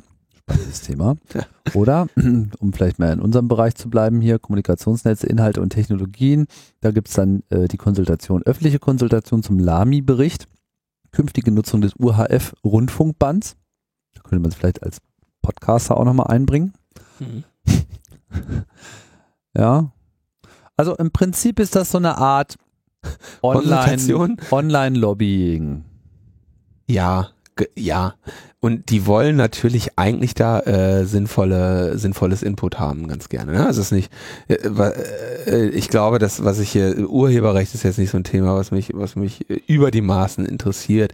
Äh, da war aber gerade auch was mit, äh, ist jetzt eine EU-Konsultation zu Urheberrecht und ich weiß auch, dass da der äh, ähm, dass da einige Leute sich natürlich dann auch darum kümmern, ja, und das ist auch in Ordnung. Ja. Also äh, ich will nur sagen, dass natürlich so, eine, so ein Ergebnis von, von 97 Prozent gegen etwas, lässt sich halt auch nicht mehr kleinreden. Genau. Nicht mal von uns. Nee, wir würden, also diese, diese Freihandelsabkommen sind ja auch wirklich, wirklich ein, ein, eine große, großer, großer Unsinn. Ja, aber das vereint doch irgendwie die westliche Welt und ist doch gut Mhm. für die Wirtschaft und das ist, ähm, ist doch schön, wenn die Menschen zusammenkommen und man keine Zölle mehr hat und Mhm. irgendwie freien Handel treiben kann. Genau. Nicht? Freier Handel ist völlig, also freier Handel sollen sie von mir aus treiben, aber vielleicht äh, innerhalb der gesetzlichen Rahmen, die in den Ländern existieren. Und das ist ja, also Ja, Der- das der- Problem der ist halt die Kernpunkt ist- Angleichung der, nee, nee, der Kernpunkt ist, also ein Beispiel, ja, ich bin da ja nicht so ähm, belesen drin, deswegen bin ich jetzt sehr vorsichtig und sage, äh, äh, take it with a grain of salt, aber ähm, der Atomausstieg, der von äh, der deutschen Bundesregierung dann äh, beschlossen wird, wurde, ja, oder wird ja immer mal wieder, wir haben ja immer wieder der Atomausstieg. Atom- vorläufige Atomausstieg. der vorläufige Atomausstieg bis zum Wiedereinstieg, ähm, der hat natürlich Folgen für die Geschäftsmodelle der Atomkraftwerksbetreiber. So. Und der, ähm, wenn jetzt, ich, ich, ich halte das jetzt komplett hypothetisch, weil ähm, ich, wie gesagt, mit den, mit den Einzelfällen nicht so betraut bin, vertraut bin. Ähm, Stellen wir uns mal vor, ein Atomkonzern, ein, ein äh, Energiekonzern wie Vattenfall hätte in Deutschland ein paar Atomkraftwerke gebaut in den letzten Jahren oder Jahrzehnten, ja. Und diese, die Kalkulation auf den Profit dieser Atomkraftwerke läuft natürlich irgendwie auf. Äh, Vattenfall ist für dich jetzt aber nur ein Beispiel, nicht weil es jetzt ein äh, schwedisches Unternehmen ist. Guck mal, Tim, wenn ich einfach mal in Ruhe so versuchen will, vorsichtig ein Thema zu umschiffen, dann versuche ich das immer vorsichtig anzukündigen und sag, ich na nagel mich jetzt mal nicht drauf fest, ich sage jetzt einfach was und dann kann ich mir, kann ich mir sicher sein, dass du sofort nachfragst. Deswegen muss ich jetzt schnell googeln. Entschuldigung. Äh, Vattenfall-Klage gegen Atomausstieg, weil das natürlich so ist. So, 2014 Vattenfall ähm, und E.ON klagen gegen äh, den Atom, äh, gegen den ähm, Beschluss des gegen Ausstiegs den etc. Beschluss des Ausstiegs. So, deswegen habe ich aber vorsichtig gesagt, so, aber so, dann nehme ich das jetzt doch mit rein. So, meine Güte, echt. Ich Ja. dachte demnächst einfach nicht mehr, weil wenn ich keine Ahnung habe und einfach vor mich hin laber und nicht vorher sage, dass ich keine Ahnung habe, dann hältst du wenigstens den Mund. Also, Äh, sorry, ich, kann ja, ich kann ja nicht so viel außer nachfragen. Beispiel, so Vattenfall, schwedischer Konzern, hat in, hat in, in der Bundesrepublik Deutschland ein Atomkraftwerk gebaut, das Atomkraftwerk äh, irgendwie angeschaltet, die haben da Milliarden investiert und die wollen natürlich auch Milliarden mit dem Ding verdienen. So, jetzt kommt auf einmal die Bundeskanzlerin um die Ecke und sagt, ja, in, in Fukushima ist so ein Ding geplatzt und bei uns ist gerade schlechte Stimmung gegen Atomkraft, also haha, Atomausstieg, wir verbieten die Dinger. So, und dann sagt Vattenfall natürlich, ey, wir haben aber gerade eins gebaut und das ist hier gerade, das ist hier irgendwie die nächsten 20 Jahre noch in den, in den roten Zahlen, alles jetzt Rechenbeispiele, Mhm. äh, ohne, ohne realistischen, äh, so, und dann sagt Merkel, ja, tut uns leid, wir sind jetzt verboten. Habt da ein paar Milliarden in den Sand gesetzt. So, Risiko. Risiko. Geschäftsrisiko. Ja. Ne? Besser als wenn das Ding platzt. Ne? Merkel sagt natürlich gar nichts. So, und dann soll aber jetzt im Rahmen dieser Freihandelsabkommen soll es dann internationale Schiedsgerichte geben, vor denen, oder gibt es in, in verschiedenen Freihandelsabkommen auch schon so, vor denen Vattenfall dann sagen kann, ey Freunde, Investorenschutz, ihr könnt nicht einfach Irgendein Gesetz beschließen, was irgendein uns Gesetz beschließen, Kohle was uns die Kohle kostet. Wir haben schließlich investiert in dem guten Vertrauen, dass wir bei euch Atomkraftwerke betreiben, platzen lassen und den Scheiß in der Erde verbuddeln können. Ja, So, und ihr verbietet uns das, so, das, das heißt für uns äh, Verlust. Und zwar nur, weil ihr keine vertrauenswürdigen ähm, Vertragspartner seid. Und genau für diesen Fall ähm, oder genau derartige Fälle sollen mit dem, sollen mit den Freihandelsabkommen eben ausgeweitet und ermöglicht werden. Und das eines der Beispiele, was da eben rausgegriffen wurde, waren diese äh, waren diese Chlorhühner, ne, was ja eine Zeit lang in den Medien behandelt wurde, dass die kennst du, ne? Nee, höre ich das erste Mal. Geklorte Kenn, was kennst du nicht? Das ist geil, ey. Die ähm, in den USA wird ja sowieso alles mit Chlor gemacht, ne? Trinkwasser, Chlor. Ah, So, alles mit mit Chlor. Ich kann, kann also kannst du in den USA kannst du kein Glas Wasser trinken. So, auch natürlich Chemtrails. Das sind, das ist, die haben Chlor ins Trinkwasser getan. So, und da, da machen die noch nicht mal Geheimnisse draus. So, und ähm, unter anderem behandeln die USA eben auch im Rahmen der Hygiene die ähm, produzierten ähm, Hühnerkadaver mit, äh, mit, mit Chlor. So, das heißt, wenn du dann in den Supermarkt gehst und dir irgendwie für 59 Cent ein ausgewachsenes Huhn kaufst, was irgendwie äh, ne, da in so einer Fa in so einer Fabrik äh, gelebt hat, bevor es dann irgendwann geschlachtet und ähm, äh, Federn ausgerissen und in Hälften geschnitten und so weiter, die irgendwann geliefert wurde. Im Rahmen dieser Produktion wird das irgendwann mal kurz in ein Chlorbad getunkt, weil das ja auch die ganze Zeit in seiner eigenen Kacke rumgerannt ist. So. Es, es könnte ja, es Könnte könnte, ja sein, sein, dass dass, es irgendwas hat oder so und dann Genau. Anstatt dass man das vom Produktionsweg verhindert und kontrolliert und aussortiert, macht man einfach ein Chlorbad. Genau. Super. So, und diese, ähm, diese, ähm, diese Chlorbehandlung von Hühnern, wieso be- bestrahlen sie das nicht einfach radioaktiv? Das weiß ich nicht, wahrscheinlich, weil Vattenfall gerade dagegen klagt. ja, keine Ahnung. So, äh, Oh Gott. Ja, Chlorhühner, okay. so, und in, nee, warte, jetzt fällt mir gerade ein, ich glaube, die werden nicht in Chlor getunkt, sondern irgendwie durch, doch, die Amerikaner tauchen ihr Geflügel nach der Schlachtung in ein Chlorbad, bevor es in den Verkauf kommt. So wollen sie Erreger auf der nackten Hühnerhaut vernichten. So. In Deutschland wird das nicht gemacht.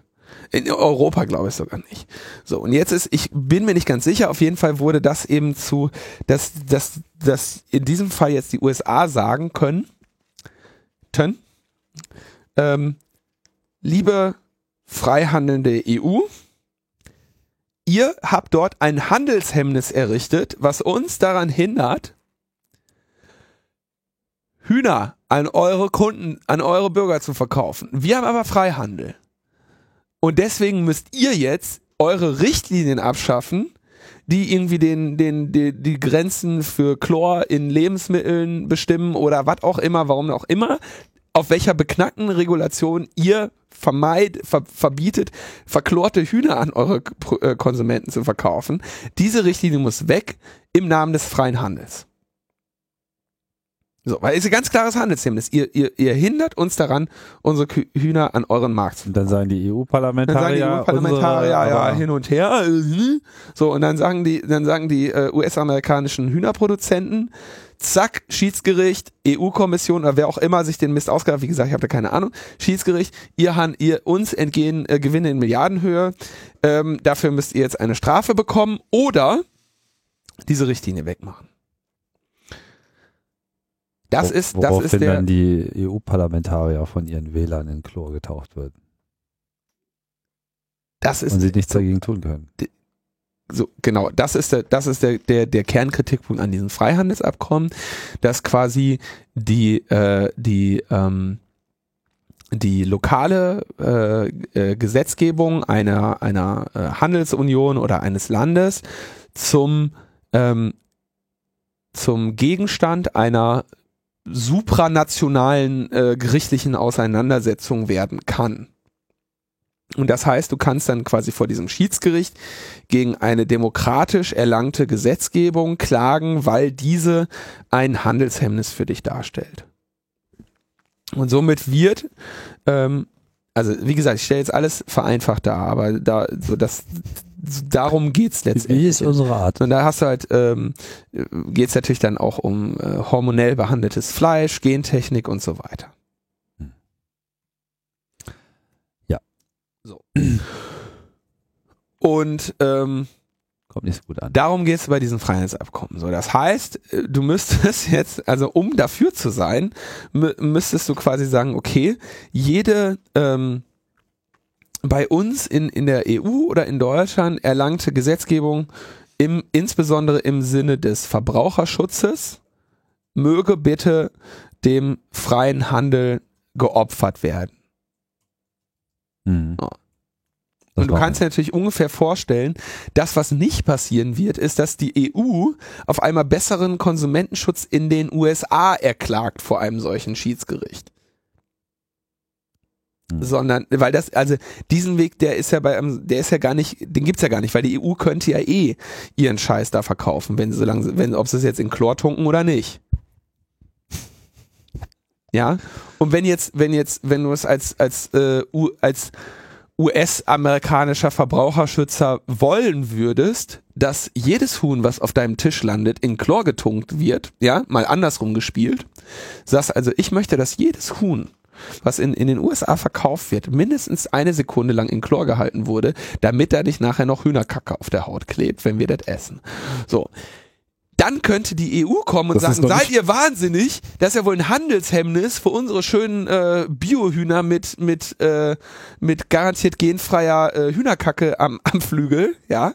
Das möchten wir ja wohl auch verkaufen können. Dann wird diese, könnte dieses Verbraucherschutzgesetz eben äh, vor einem solchen internationalen Schiedsgericht weggeklagt werden. Mit dem Ergebnis, dass du eigentlich nicht keine ähm, Verbraucherschutzgesetze mehr in einem Land äh, sinnvoll erheben könntest, weil du erwarten müsstest, dass ein Land, in dem dieses nicht gilt, mit dem du in einem Freihandelsabkommen steckst, dir das wieder wegklagt. Das, das, das löst am Ende alles der freie Markt. Da gibt's einfach dann Genau, Chlorbad Das wäre, dann, das wäre dann tatsächlich der freie Markt, der jedes, äh, jedes Gesetz, das ihn hindert, ähm, ähm, einfach wegklagen würde.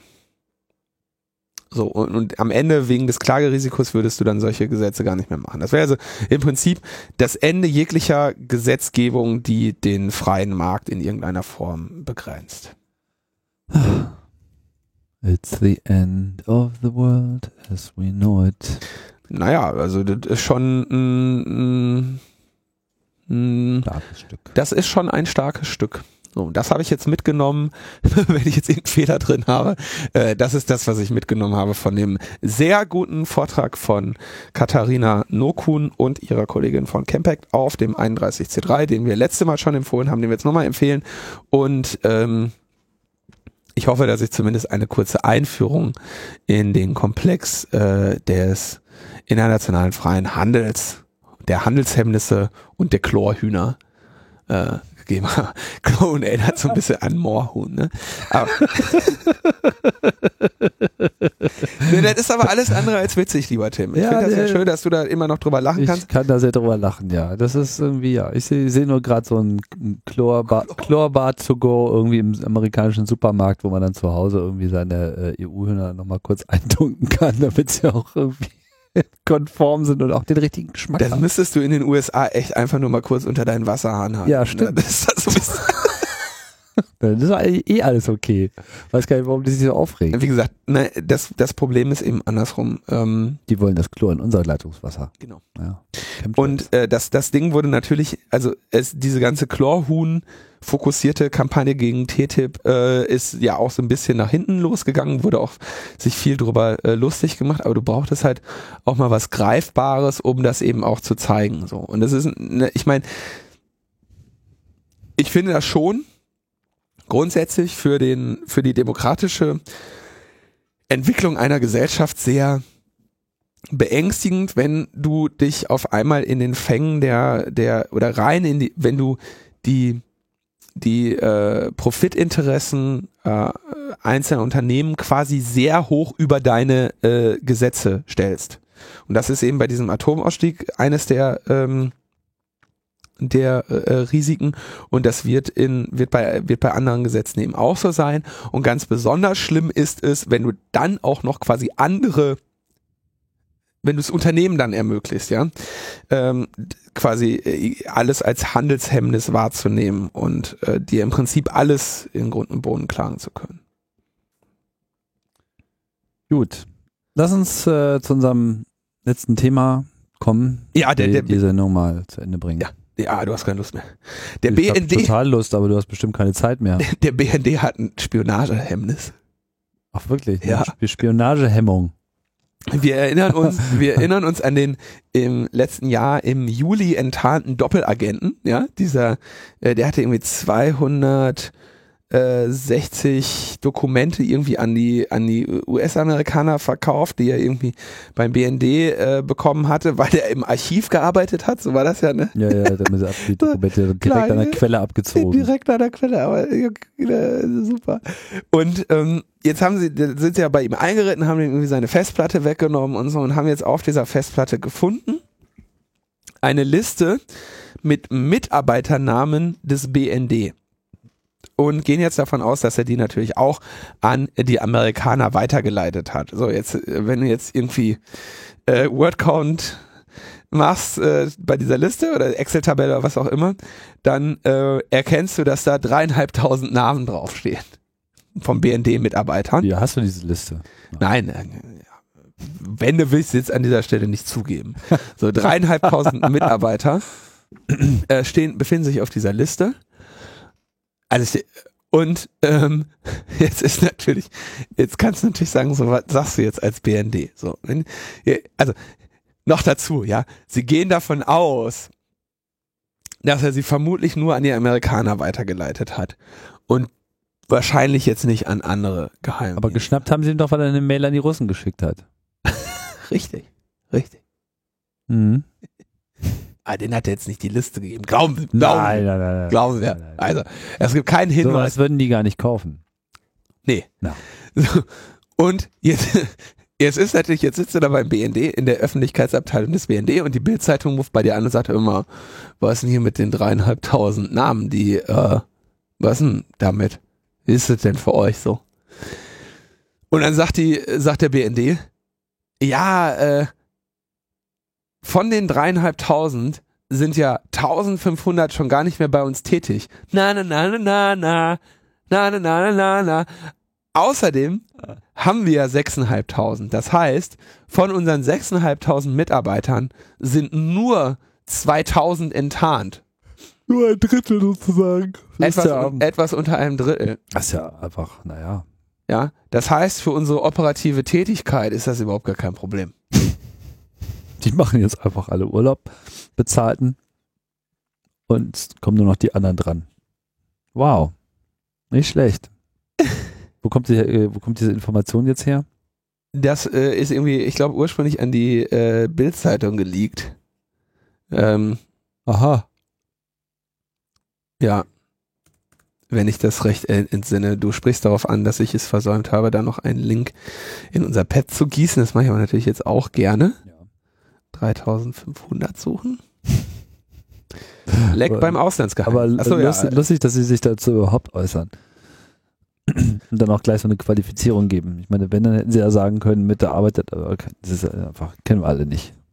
Nie gehört. Das ist alles, alles, Ja, aber ich äh, glaube, alles das, das, Decknamen und Tarnnamen und äh, Nicknames. Und das kommt ja noch dazu. Da sind ja auch tatsächlich Deck- und Tarnnamen dabei. Ach so, na, vielleicht sind das nur die, äh, vielleicht sind das nur die Nicknames auf YouPorn oder so. Sowas in der Art, ja. Ich weiß ja, ich weiß ja nicht, wo die erm- ermitteln, aber äh, der BND ist ja der Auslandsgeheimdienst, also ist äh, davon auszugehen, dass, äh, dass sich von diesen Leuten durchaus einige im Ausland befinden und da standen halt Realnamen und ähm, Agentennamen drauf, wenn ich das so weiß. Also Deck, klar und Decknamen. Mhm. Also es stand quasi so, Tim Pritlaff ist als David Cameron in Großbritannien Okay. tätig für uns. Ja? Und das 2000 Mal. Und, die, und das ist ein Auslandsgeheimnis. Da, da ist keiner. Also, na, so, ne? Und also es mag ja da Ähnlichkeiten geben, aber ich finde ja, David Cameron sieht bei, beileibe nicht so gut aus. ja, das ist, das ist ja nur dann. So, ne? Aber okay. Und das 2000 Mal bei einem Auslandsgeheimnis. Es gibt ja irgendwie nur 180 oder 200 Länder auf der Welt. Ich vergesse das immer, die Gesamtanzahl der, der Länder. Aber irgendwie äh, niedrig dreistellig, ja. Und das ist aber jetzt hier niedrig vierstellig an Personen. Da wird jetzt nicht jeder von denen äh, James Bond sein, ja, oder also kann man dann irgendwie sich vorstellen, dass das irgendwelche Leute sind. Wei- weiß der Geier, wo die überall arbeiten, ja, aber es ist auf jeden Fall eine Menge Leute, die da jetzt enttarnt sind. So, aber alles kein Problem. Ja, es wird fleißig, äh, fleißig enttarnt. Ich habe übrigens äh, in dem Zusammenhang auch, äh, also ich, ich komme schleppend voran mit meinem 31C3 Binge-Watching. Mhm. Ich habe da nicht, nicht so die Gelegenheit gehabt, wie du dich da eine komplette Woche äh, ins Bett Das war keine komplette Woche. Naja, die erste, was auch immer. paar Tage. Genau. Also kann ja jetzt hier schon mal äh, auch den, Ab den Abschluss einleiten, vielleicht nochmal so äh, gegen Ende. Ich habe mir äh, zumindest mal den Vortrag von äh, Erich Möchel Ja. angeschaut, seine Analyse der Hm. Datenfunkstrukturen der NSA in Wien und wie er schön schlüssig darlegen kann, was da eigentlich wohl tatsächlich stattfindet und so. Super, super Story. Kann jedem auch nochmal empfehlen, den Vortrag anzuschauen. Er hat ein paar handwerkliche Schwächen. Ja, aber Aber das, das er haben wir, bräuchte- glaube ich, schon Das empfohlen. haben wir schon mal erwähnt, jetzt weiß ich auch, was du meinst. Also ähm, da müssten definitiv nochmal die Presentation Skills ähm, verbessert werden, aber äh, äh, trotz alledem sehr unterhaltsam. Auch seine Art, äh, das zu machen. Und ähm, schön fand ich irgendwie den Hinweis, dass äh, unter der NSA in diesem Hochhaus irgendwie eine ganze Etage von mehr oder weniger von alleine leer äh, wurde, weil die Firmen da alle ausgezogen sind, weil sie einfach keinen ordentlichen Handyempfang mehr hatten. da wäre einfach nichts mehr, nichts mehr zu holen gewesen und deswegen mussten sie da irgendwie alle weg. Oder wie sie auf Facebook, äh, war auch sehr schön, wie sie dann, auch, glaube ich, auf Facebook gezeigt haben, dass sie eine neue Klimaanlage geliefert kriegen in einem Turm, der irgendwie erst seit zehn Jahren steht. Ja, und es war auch nur oben, ja. Ja. wo sie halt ihre ganze Hardware stehen haben. Wir kriegen einen neuen Starkstromanschluss und eine neue Klimaanlage.